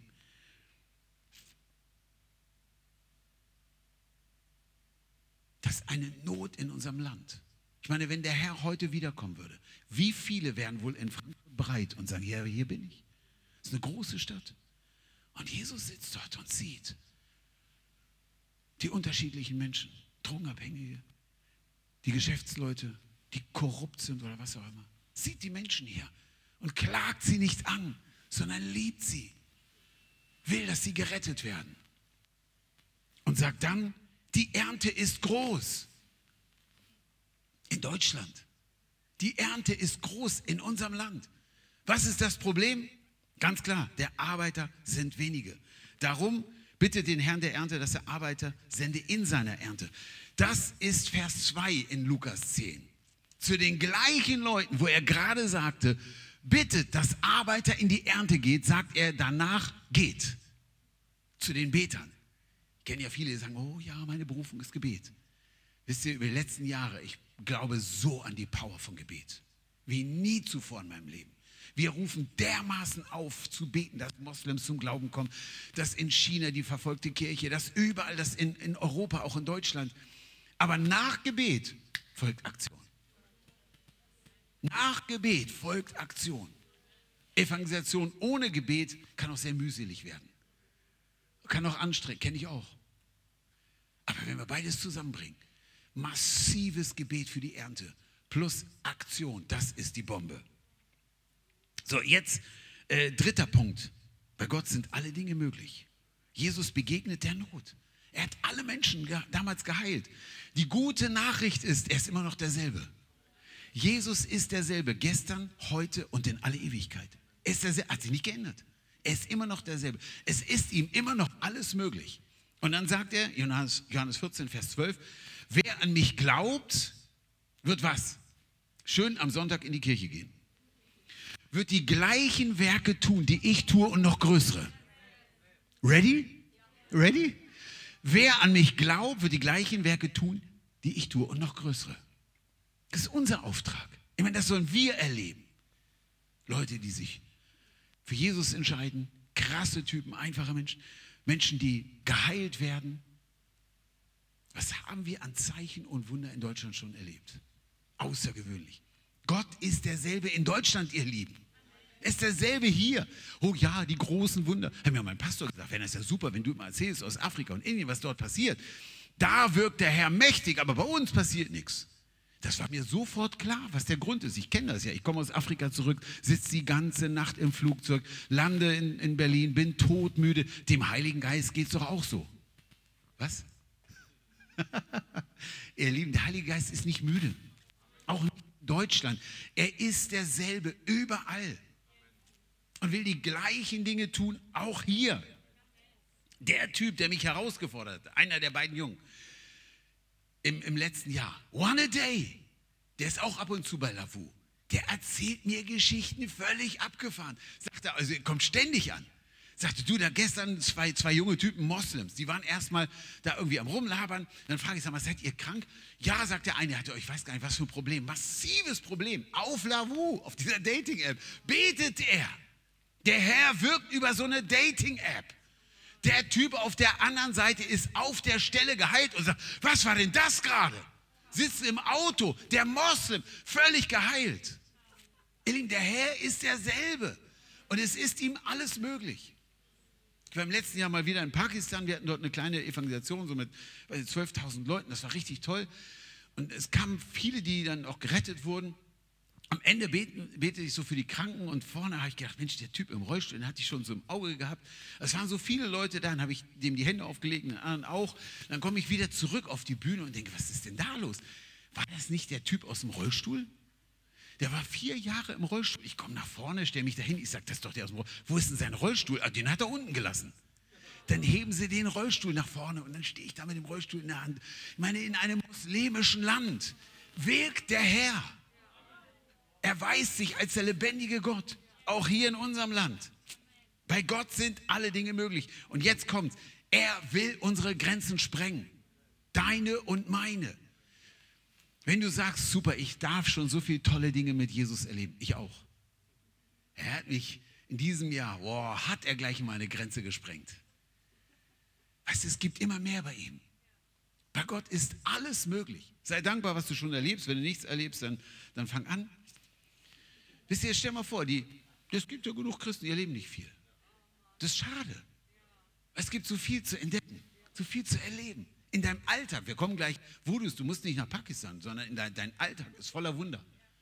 Die packen wir gleich mal alle aus. Jetzt stell mal vor, die Jünger dort mit den ganzen äh, äh, Leuten dort und sagen, schick sie nach Hause. Was sagt der Herr? Gebt ihr ihnen zu essen. Die standen da. das war jetzt ein Joke. Das geht nicht. Das geht nicht. Wisst ihr, als Gott mir die Vision gegeben hat, damals vom Global Aussteher in Pakistan, das war der 29. Oktober 2010. Ich habe das Ding gesehen, ich habe die Welle gesehen. Ich war für zwei Tage komplett Gehirn ausgeschaltet und ich war in Gottes Gegenwart. So habe ich noch nie erlebt in meinem Leben. Es war total krass. Nach zwei Tagen stand ich in einem Park. Ich durfte gar nicht rausgehen. Das war ein Faisalabad und überall Moslems. Und es war so ein Typ wie ich, könnte ja auch ein Ami sein. Ähm, und trotzdem, ich bin da rumgelaufen, weil ich mag lieber draußen beten. Und dann habe ich nach zwei Tagen, fing mein, mein normaler äh, deutscher Verstand wieder an zu funktionieren. Ich habe gesagt, ja, das, das geht nicht. Ich bin es. Ich sage, hallo Herr, einfach nur mal äh, so just saying, ich bin es. Ich bin Werner Nachtigall, ein relativ unbekannter Evangelist. Also ich habe Gott versucht zu erklären, wer ich bin. Ich habe kein Geld dafür. Ich habe keine Kontakte und keine Ahnung, wie man das macht. Der Herr hätte sagen können, Werner, ich bin es, der dich beruft. Wisst ihr, wir denken ja manchmal, Gott kann irgendwelche Menschen gebrauchen, aber mich nicht. Gott ist Spezialist dafür, Menschen zu gebrauchen, an die gar keiner glaubt. Oh, der heilige König David. Das war der letzte von zwölf Brüdern. Das war der allerletzte aus einer kleinen, unbekannten Gegend. Das war der letzte Hanswurst. Und Gott hat gesagt, auf den setze ich. Der heute, der größte, geh mal nach Jerusalem, der große König David. Das war ein Hirte, ein ganz einfacher. Mose, man hat ja gerade mal einen erschlagen, ne? auch nicht so ganz heilig, aber Mose konnte nicht richtig sprechen. Ich stell dir vor, der hat gestottert. Ich bin der Momo, Momo. Wisst ihr, wir denken, das geht nicht. Aber Gott ist alles möglich. Ich habe gesagt, Gott, das wird nicht funktionieren. So wie die Jünger da standen, haben gesagt, mit fünf Broten, zwei Fischen kriegen wir es nie hin.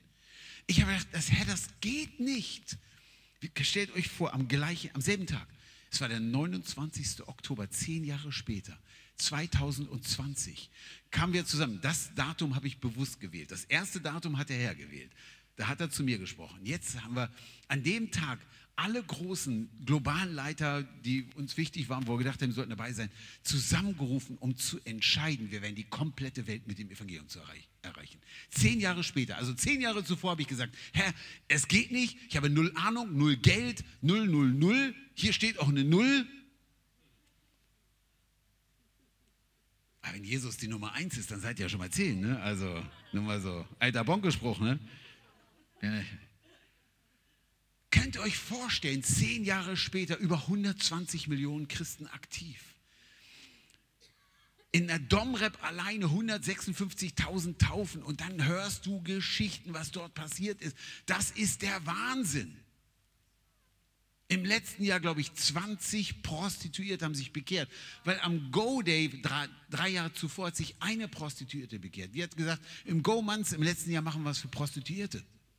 Hat einen Haufen eingeladen. 20 kamen zum Glauben. Und von einer habe ich gerade gelesen, die wurde getauft, ist heute in der Gemeinde, folgt Jesus nach, hat einen neuen Job am, im, im, gleichen Monat, ein Pastor sagt sich, Mensch, hier gibt es drei Gangs, die sind brandgefährlich. Die Polizei, die hat Muffe vor den Typen. Die lade ich alle in die Gemeinde ein. Das ist eine krasse Nummer. Und dann kamen die Typen, dicke Arme, ich habe Bild gesehen, tätowiert. Und der verkündigt das Evangelium. Was passiert? Der Herr kommt, die Gangs unterzeichnen einen Friedensvertrag. Und am Ausgang wurde getauscht, nämlich was? Waffen gegen die größte Waffe. Ich meine, stellt euch vor, die haben ihre Knarre dort abgegeben, haben eine Bibel gekriegt. Das war ein Deal, du. All das ist entstanden. Das hat der Herr schon alles gesehen. Als ich da stand, habe ich gedacht, ja, das geht nicht. Ich habe keine Ahnung, das wird nicht funktionieren. Hat Herr gesagt, wart ab, wart ab. Gott sprengte meine Grenzen komplett, völlig. Er will deine auch sprengen. Deine auch sprengen. Gebt ihr ihnen zu essen. Dann im letzten Jahr hat der Herr meine Grenze gesprengt. Jeden Tag das Evangelium zu verkündigen. Wisst ihr, das kam mir am Anfang vor, Das ist ja wie, wie ein Albtraum. Jetzt werde ich vielleicht noch gesetzlich. Also wirklich, da müsste ich mir echt Mühe geben. Also gesetzlich, ich wüsste nicht, wie ich das hinkriegen sollte. Also das wäre, das wär, da müsste ich, müsste ich lange drüber nachdenken. Und bevor ich gesetzlich werde, würde ich, glaube ich, eine Zigarre rauchen oder irgendwas machen. Also. Aber wisst ihr, man kommt ja dann, vielleicht kommt man in so einen Trott rein. Aber Gott hat total meine Grenze gesprengt und hat mich Dinge im letzten Jahr sehen lassen, die waren der Hammer. Die waren der Hammer. Wo wir in Aweiler waren. Da haben wir so einen kleinen Gottesdienst gemacht, als die Flut da kam und da waren ja auch einige von euch mit und dann ähm, waren die Real-Life-Guys auch dort und nach dem Gottesdienst sehe ich so einen Typen dort sitzen, so ein bisschen, bisschen ein paar mehr Kilochens und ich komme mit dem ins Gespräch und er erzählt mir seine Geschichte. Sexuell missbraucht von katholischen Priestern. Hat die, hat die Faxen dicke gehabt von Kirche. Wollte nichts wissen. Wurde Hells Angels, hatte Prostituierte, Drogen, saß zwei Jahre im Gefängnis wegen Mord. Jetzt war er Nazi, der hat ja wirklich alles durch. Mit dem saß ich da. Ja, Mensch, ja wunderbar, so ein schönes Gespräch heute Abend. Schön, ich bin der Bruder Werner. Er sitzt da vor so einem Typ. Mensch, habe ich dem von Jesus erzählt. Volle Pulle. Am nächsten Morgen wieder, haben uns gleich zum Kaffee verabreden. Ich habe alles in den reingestopft. Der hat gedacht, das, Gott kann mich doch nicht. Ich, ich sage, natürlich. Ich dachte, das, das gibt es jetzt nicht. Am, am Nachmittag kam irgendeine Frau zu ihm, der hat schon alles gehört, der musste nichts mehr wissen. Der hat sofort sein Leben Jesus gegeben. Ja, du klatscht, ich war stocksauer. Ich habe gedacht, warum hat er sie nicht bei mir bekehrt? Den haben wir Weihnachten wieder getroffen als wir unsere Gala gemacht haben. Mittlerweile ist er getauft. Ich frage ihn, du Sebastian, was ist in deinem Leben anders? Oh, mit Jesus, weißt du, ich habe so einen Frieden. Ich liebe Menschen. Er war gerade Nazi. Das Evangelium ist die einzige Kraft, die das Herzen von Menschen verändert. Ah. Die einzige Power. Jesus sagt, gebt ihr ihnen zu essen naja, so ein Burger für einen Abend Bettler, aber die standen mit fünf Broten und zwei Fischen dort. Und die Not war riesig. Ihr Lieben, die Not hier in dieser Stadt ist riesig. Sie ist riesig. Menschen ohne Hoffnung. Vielleicht sehen die super aus, haben einen dicken Mercedes. Alles ist spitze, aber das Herz völlig leer. Eine weitere Million hilft mir auch nicht mehr weiter. Da ist ein Hunger da nach Frieden, Hunger nach Sinn, Hunger nach Leben, Hunger und Jesus sagt, gebt ihr ihnen zu essen. Das ist eine Not, die ist so groß in unserem Land. Ich rede nicht von, gebt ihr ihnen zu essen, dann geh aus zu Lidl oder hol dir einen Döner oder was auch immer. Aber es gibt etwas, was wir nicht kaufen können, was nur Jesus uns geben kann.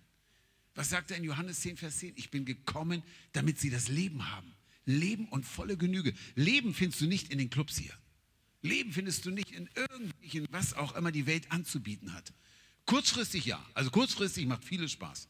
Mir haben schon Christen gesagt, der Teufel ist langweilig. Du kennst den Teufel nicht. Der hat recht. Ich meine, der war der Musikminister. Der hat was auf der Kiste. Aber nach einer Zeit ist es leer. Völlig leer. Und ich sehe immer noch die leeren Augen von dem KISS-Gitarristen. Sag mal, ich weiß, du hast gesagt, ich habe viel Zeit, oder? Aber gefühlt auch nicht mehr zu viel, ne? Also ein bisschen haben wir noch. Ja, ja, ja.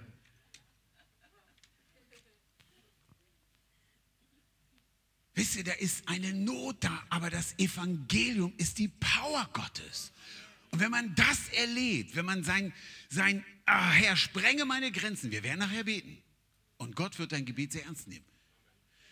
Wenn du bereit bist, die Grenzen zu sprengen und dann anfängst zu erleben, wie Gott Dinge tut, was glaubt ihr, wie ich gefeiert habe, als ich den Sebastian gesehen habe?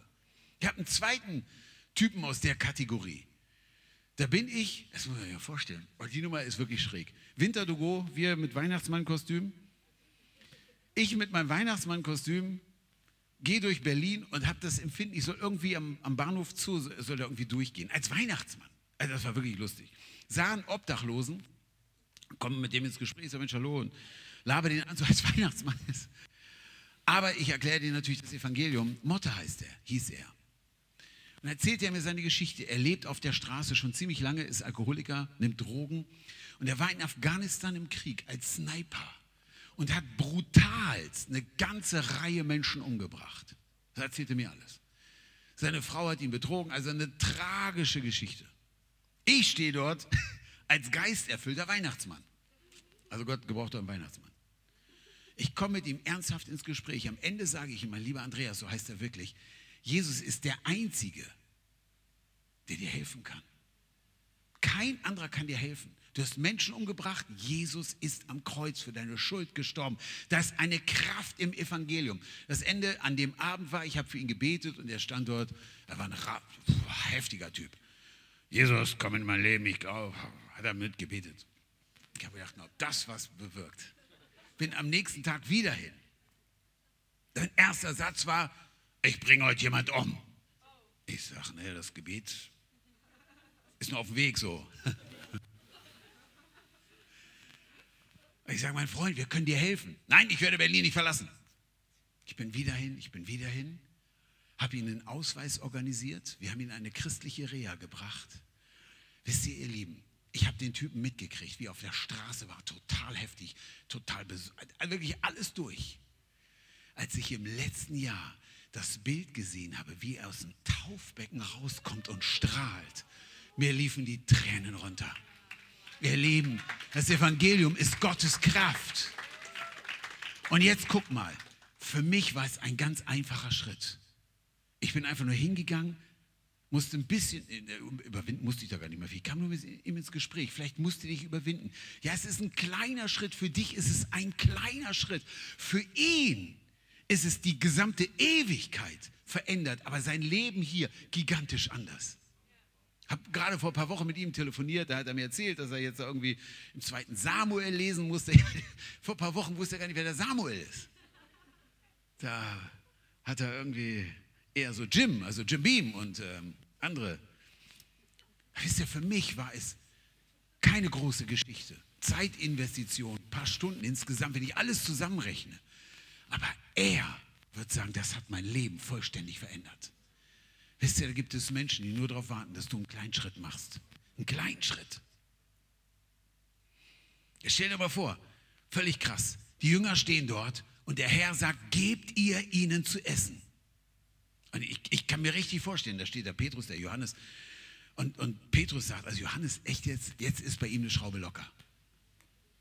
Ich sag's mal flapsig, aber weißt du, als er übers Wasser ging, das war der Hammer als er den Toten, wow, als, oh, als der Gelähmte durchs Dach kam. Aber jetzt ist er müde, unser Herr. Wir haben fünf Brote und zwei Fische. Ich meine, bin ich froh, dass das keine Deutschen waren. Die hätten ausgerechnet, wie viel Milligramm das pro Person sind. Die hätten den Herrn so äh, eine Statistik vorgelegt, wie unmöglich das ist. Über 168 Seiten. Aber sie haben einfach nur gezählt. Fünf Brote, zwei Fische und mal 20.000, da kann ich hier mal jeder abbeißen. Das geht nicht. Ihr Lieben, vielleicht denkst du bei dir, das geht nicht. Es gibt so vieles, wo du denkst, das geht nicht.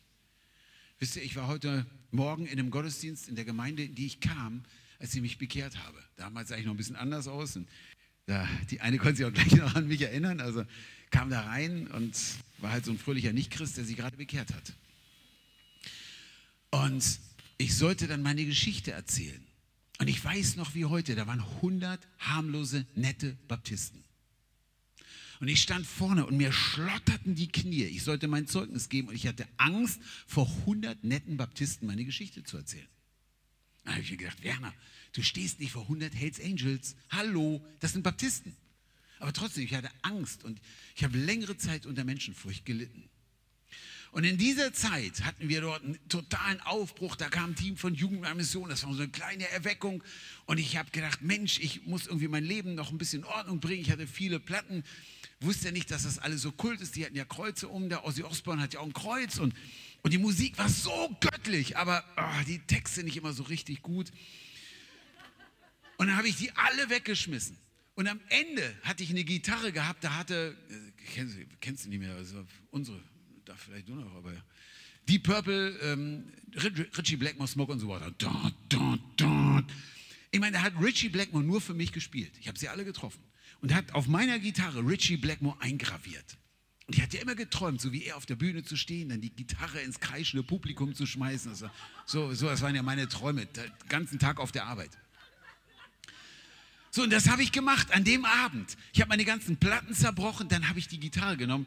Ich dachte, 5 Uhr morgens, jetzt wird mein Nachbar irre, wenn ich die zerdresche. Ich bin aus dem Dorf rausgegangen und habe das Ding zerdroschen, auf der nur Blackmore für mich gespielt hat. Und alle Engel haben gefeiert.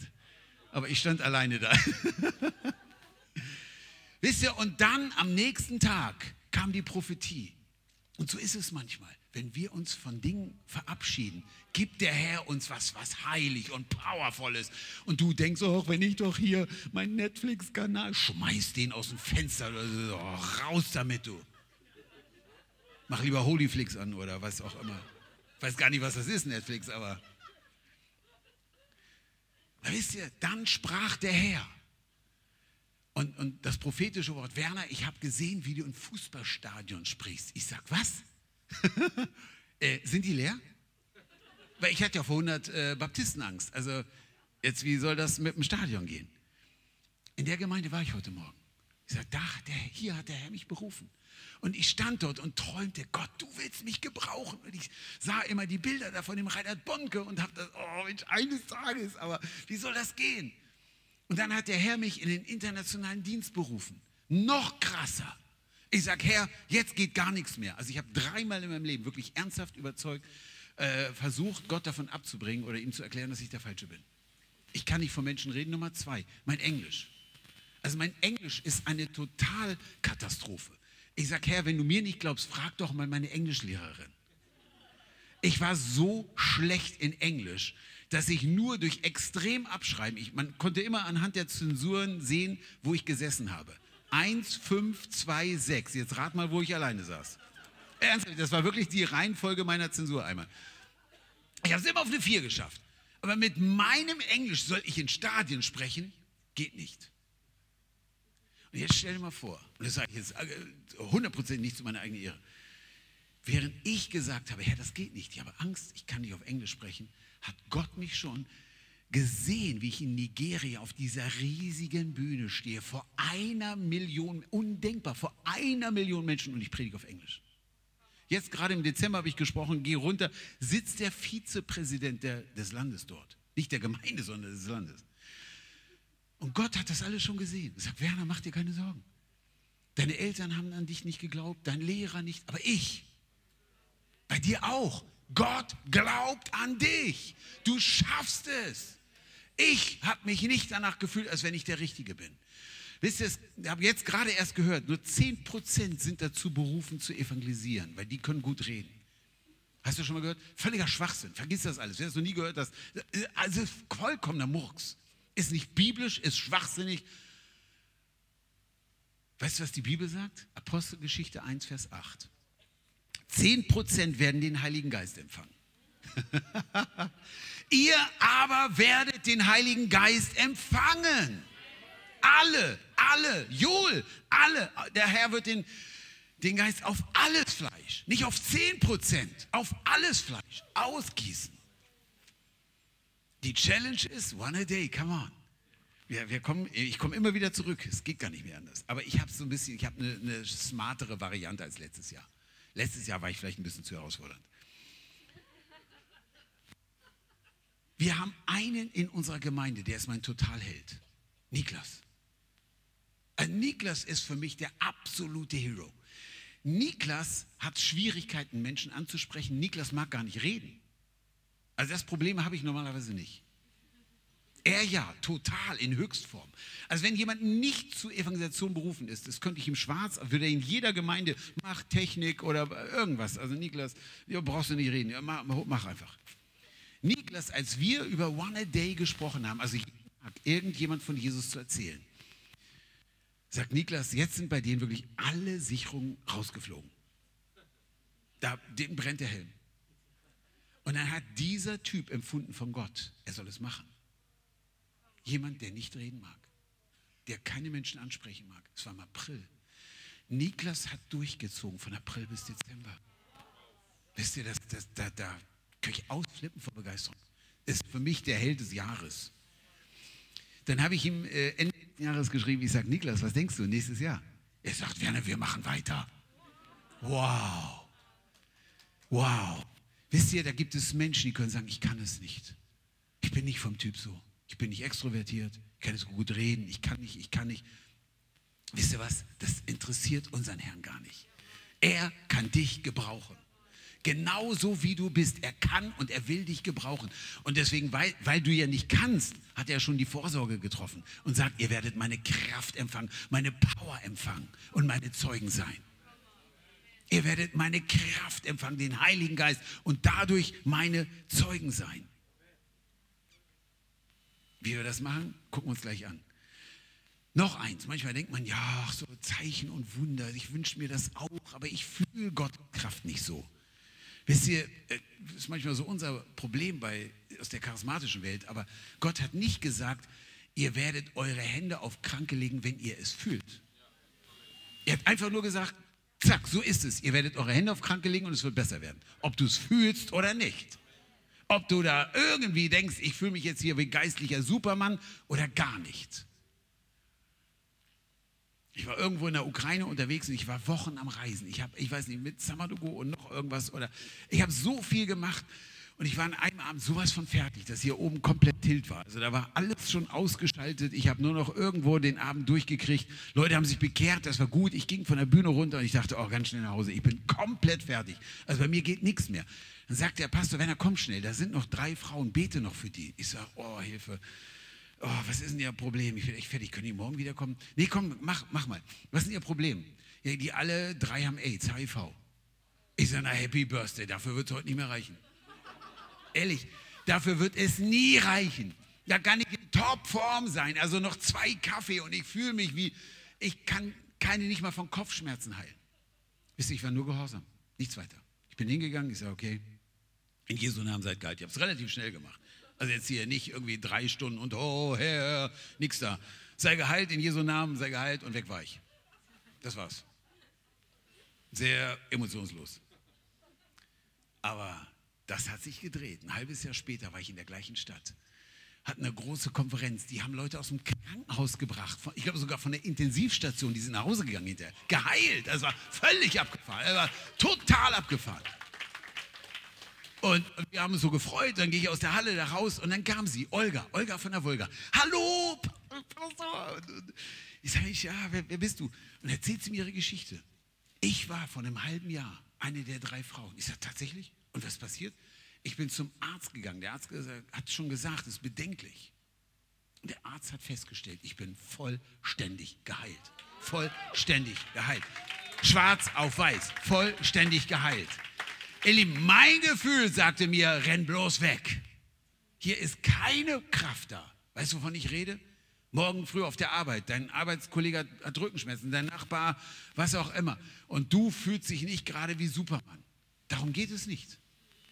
Aber wenn wir anfangen, das zu tun, was die Bibel sagt, was wir tun sollen, wir legen unsere Hände auf Kranke und beten.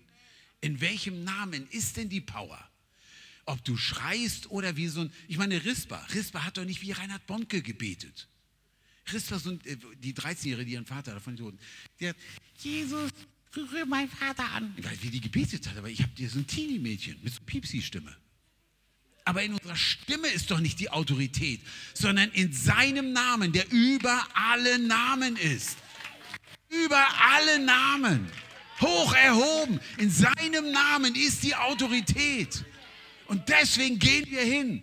Ich kann nicht, na wunderbar, aber der Herr kann. Er kann. Ganz schnell ein paar Punkte, wir, kommen, wir, wir sind schon in der Schlusskurve, macht ihr keine Sorgen. Wie können wir einen evangelistischen Lebensstil etablieren? Ohne dass es für dich zum totalen Krampf wird und du denkst, oh, jetzt ist er, letztes Jahr im Zoom war mir schon so viel, jetzt ist er auch noch live hier. Wann geht denn der wieder? Wie kannst du das Ding völlig entspannt in deinem Leben einbauen? Darum geht's. Ich komme nicht mit dem neuen Joch und jetzt wird das nächste Jahr noch schwieriger. Das wird noch besser. Gott hat große Dinge vorbereitet und die sollst du erleben. Wisst ihr, und das war ein Tipp. Mach das jeden Tag. Bete jeden Tag. Einen ganz kleinen Schritt. So vielleicht einen Zettel morgens beim Zähneputzen. Und du betest jeden Tag, Herr, Heute erfülle mich mit deiner Kraft, gebrauche mich. Breit doch Menschen vor. Herr, mach du das. Ich habe keinen Bock auf Krampf. Ich meine, wenn dann nach äh, einem halben Jahr immer noch nichts passiert ist, nochmal kurz checken, ob noch irgendwie, aber, aber start doch mal mit Gebet. Jeden Tag einen kleinen Schritt. Jeden Tag, Herr, heute hast du was für mich vorbereitet. Ich bin bereit. Ganz, ganz kleiner Schritt. Aber jeden Tag einen kleinen Schritt. Mini, nichts Großes. Ein ganz kleiner Schritt. Das nächste ist, und das hilft, sag es jemand, hat totale Power. Mach ein Commitment. Die Jungs kamen zu mir, Werner, bist du dabei? One a day. Oh, come on, ich bin dabei. Ich habe mich festgelegt, Gott, ich mache es.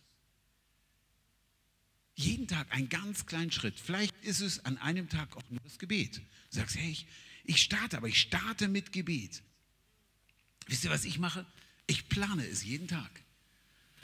Jeden Tag plane ich es. Meine Frau sagt, äh, kannst du heute tanken? Früher hätte ich gesagt, nee, heute natürlich, Tankstelle. die, die Frau oder der Typ an der Tanke. Das ist mein One a Day. Ich plane es. Heute hatte ich geplant im Hotel. Super.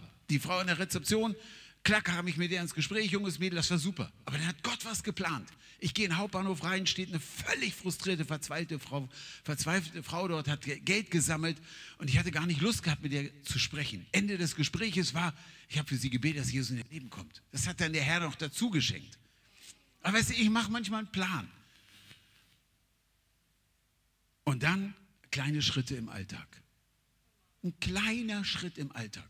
Friseur, ne? Friseur. Wisst ihr, ich meine ganz ehrlich, du gehst äh, ab und zu mal zum Friseur. Ich muss den ab und zu mal wechseln, weil immer der gleiche oder, oder so lange, bis er sich bekehrt hat. Wisst ihr, jeder Friseurtermin kann ein Augenblick sein, wo du von Jesus erzählst. So viele normale Dinge. Ich rede nicht davon, jetzt müssen wir jeden Tag auf die Zeile. Nein. Da macht ihr nur eure Einsätze. Aber du bist das Licht der Welt, dort, wo du bist. Im Restaurant. Ich weiß nicht, wie viele Leute ich im Restaurant schon zu Jesus geführt habe. Egal wo ich bin, ich komme mit Menschen ins Gespräch. Das kann man lernen. Aber mach es klein, nicht, nicht völlig überfrachtet. Oh, jeden Tag muss ich jetzt drei Stunden auf der Zeit stehen. Nein, musst du nicht. Aber jeden Tag fängst du erstmal an zu beten. Machst ein Commitment. Herr, gebrauche mich in diesem Jahr und sprenge meine Grenzen. Oh, ich sag dir, da macht es richtig Spaß. Gottes Wunder und seine Herrlichkeit in deinem Alltag. Ihr Lieben, das, da, da kommt richtig Freude auf. Kleine Schritte im Alltag. Und wisst ihr, was ich mache? Hammer. Also mir hilft und ich wette, die, ich schreibe es auf. Jeden Tag. Ich habe dann so mein, mein Zettel für Januar, der sieht so aus. Na, jetzt nicht mehr. Also ich habe schon so viel aufgeschrieben. Aber jetzt steht, also von gestern muss ich noch wieder auf. Ach Mensch, vom Zwingerclub habe ich noch nie gemacht. Also das war echt cool. Wisst ihr, jeden Tag schreibe ich was auf. Vielleicht schreibst du nur auf heute nur gebetet, aber trotzdem, du hast gebetet. Aber dann steht am nächsten Tag im Supermarkt, habe ich die Frau an der Kasse angesprochen. Und der Claudia habe ich schon mal ein Traktat gegeben oder habt ihr schon mal von Jesus erzählt? Apropos Traktat, haben wir gar keine Werbung gemacht. Fällt mir gerade ein. Also wir haben schneller Werbeblock. Hier, How to Go. Alle online bestellen oder hier, wir haben nur sieben oder acht Stück davon mit und ein paar Traktate, weil ehrlich, ich weiß, weiß nicht, wie man ohne, wir nennen es ja Booklets, wie man ohne die Dinger leben kann. Wir haben die von den Real Life Guys, wir haben was für Omis, wir haben den Nick Vujicic. Also wenn ich bei Lidl an der Kasse stehe, ein Traktat ist der einfachste Weg ins Gespräch zu kommen. Ich habe noch was Schönes hier, ich, ich schenke ihm was. Ach, was ist denn das? Ja, das ist, und dann erzähle ich ein bisschen was und zack, bin ich bei Jesus. Werbeblock zu Ende. Jeden Tag schreibe ich auf und wisst ihr, was ich mache? Ich feiere es jeden Tag. Und wenn es nur ganz kurz ist, es können nur ein paar Minuten sein. Ich rede nicht von unglaublich viel, es sind nur wenige Minuten. Aber jeden Tag feiere ich es. Und ich sage, Herr, war das der Hammer heute? Oder ich sage, Herr, ich bin immer noch dabei, ich gebe nicht auf. Weil wir haben so viele Atheisten in Berlin, die mir sagen, dass sie nichts von Gott wissen wollen. Also manchmal könnte man auch, die gibt es ja auch alle. Weißt du, durch Frust arbeite ich mich ja auch durch. Und sage, naja, nur wenn einer nichts wissen will, mache ich beim nächsten weiter. Außerdem weiß ich doch nicht, was aus dem Gespräch wird. So, jetzt letzter Punkt, dann beten wir. Ähm, okay, jetzt kommt der, also der entscheidende Punkt ist jetzt dieser. Nach dem Grenzensprengen ist der. Jesus nahm die fünf Brote und zwei Fische. Also er nahm das, was sie hatten. Und segnete es. Und dann ging die Post ab. Wisst ihr, als ich in Pakistan da stand, ich sage, Herr, ich habe nichts, ich habe kein Geld, ich habe keine Kontakte, ich habe keine Ahnung. Wisst ihr, was passiert ist? In dem Augenblick sagte der Herr, aber ich habe alles und es regnete Dollar. Und ich stand dort bis, bis zum Hals in Geld. Wisst ihr, soll ich euch was sagen? Nicht ein Dollar fiel vom Himmel. Nicht ein, ein hätte er doch wenigstens einen runtergeschmissen. Hätte er schon so als, als Symbol, guck mal. Aber nicht mal einer kam runter. Ich meine, was sagt die Bibel? Petrus und Johannes mit ihren fünf Broten und zwei Fischen. Der Herr segnete es und auf einmal regnete es Brot und Fisch und Petrus. Nein, sie standen weiterhin mit fünf Broten und zwei Fischen da. Aber ich sage dir eins, wenn du gibst, was du hast, gibt Gott, was er hat. Wenn du das wenige, was du hast, deine fünf Brote und deine zwei Fische gibst, und jetzt kommt der Hammer, der Herr segnete es. Der Herr segnete es. Wenn du dein Leben, deine Zeit, deine Talente, dein Geld, alles ihm gibst. Wisst ihr, ich kenne ja immer nur den Zehnten, wir geben Gott den Zehnten, aber den Rest wir uns schön in unsere Taschen. Ich rede gar nicht von viel Geld geben. Ich gebe ihm meine ganze Zeit. Ich sage, Herr, mach mit mir, was du willst. Press mich aus, drück aus mir raus, was immer geht. Ich gebe dir mein ganzes Leben. Ich kann gar nicht daran denken. Ich gebe nur irgendwie so einen ganz kleinen Teil. Ich gebe mal so einen Zehnten meiner Zeit und ich fahre mal auf Missions. Äh, mach das. Aber der Herr gehört dein ganzer Alltag. Dort sollst du doch seine Wunder erleben, nicht bei der Missionsreise. Ich gebe ihm mein ganzes Leben. Herr, ich gebe, was ich habe. Und dann sagt der Herr, und ich gebe, was ich habe. Und dann ist alles möglich.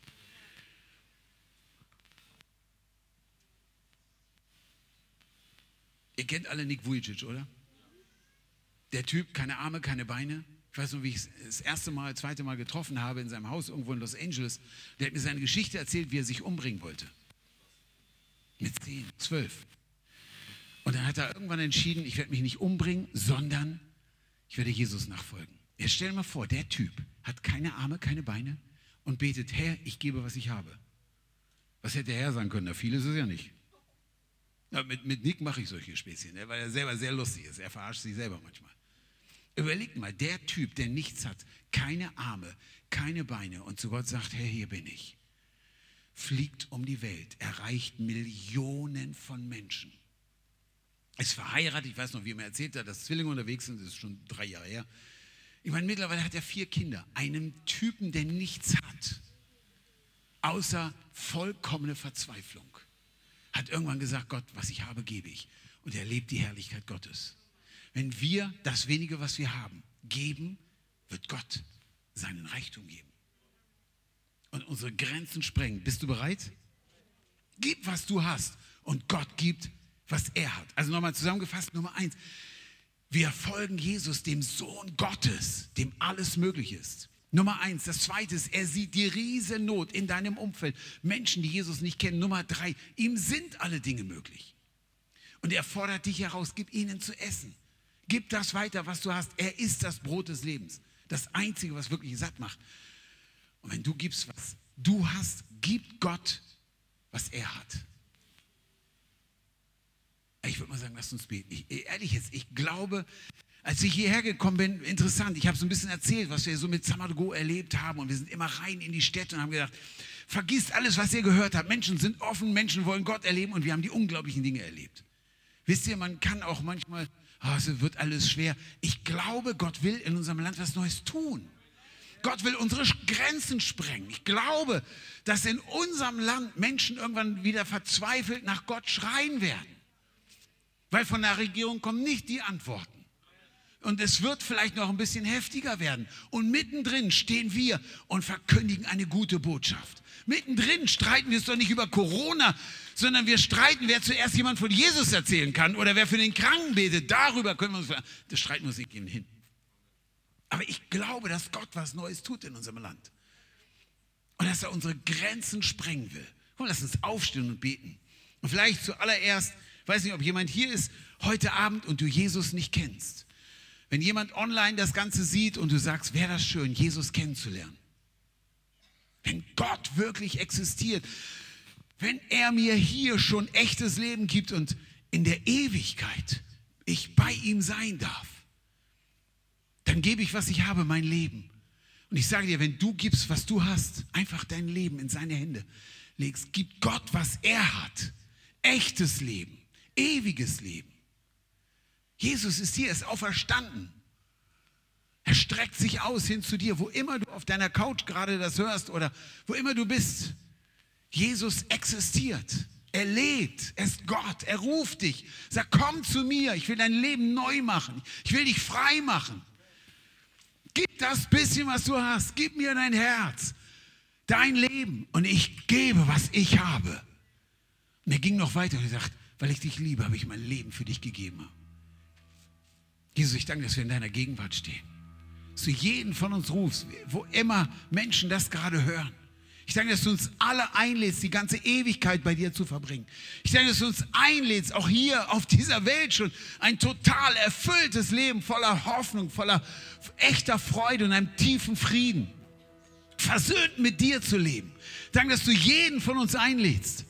Wenn du heute Abend hier bist und sagst, ich kenne Jesus nicht, ob hier oder oder vor dem Fernseher, streck deine Hände aus, sag Jesus, komm in mein Leben, ich brauche dich. Und bet doch ein einfaches Gebet mit mir. Und wenn du es jetzt gerade online hörst oder hier, bet doch mit mir ein einfaches Gebet. Lass uns gemeinsam beten. Jesus, ich glaube, du bist Gottes Sohn. Ich glaube, du liebst mich so sehr, dass du für mich gestorben bist. Ich glaube, du bist auferstanden und lebst. Komm in mein Leben. Vergib meine Schuld und mach mein Leben neu. Von jetzt an folge ich dir nach. Jesu Namen. Bei Jesus ist alles möglich. Vielleicht bist du hier und du bist krank oder guckst das Ganze zu Hause an und du hast Schmerzen, was immer dein Problem ist. Du hast so viele Geschichten heute gehört, aber es reicht nicht, es zu hören, sondern Jesus will gerade jetzt kommen und dich anrühren. Und seine Kraft ist hier.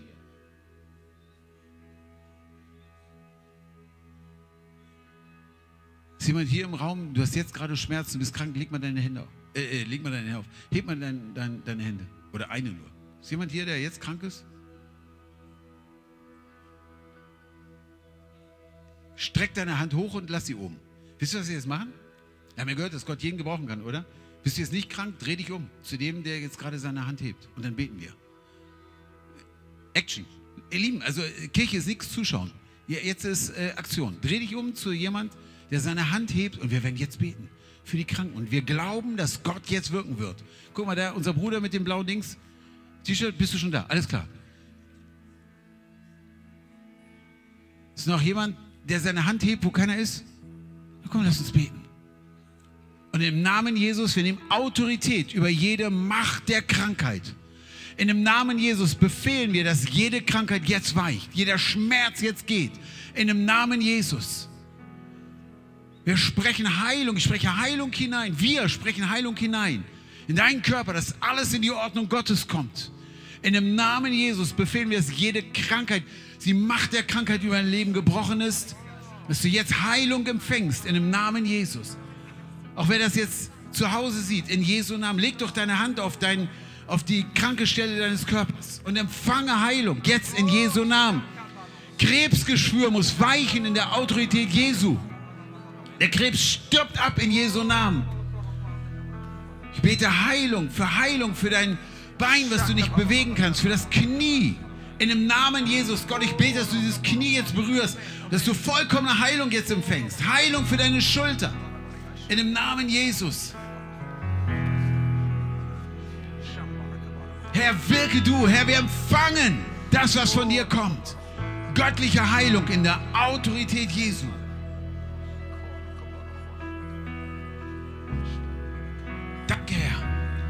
Du bist der Herr, unser Arzt. Du bist der Heiler und wir empfangen es aus deiner Hand in Jesu Namen. Halleluja. Halleluja.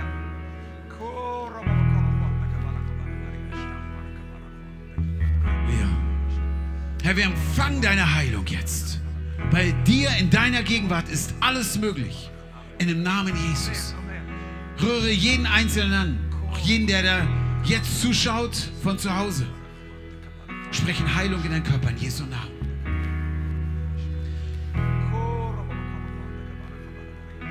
Ihr Lieben, und das ist ganz witzig, aber mein ernsthaftes, Gott will was Neues in unserem Land tun.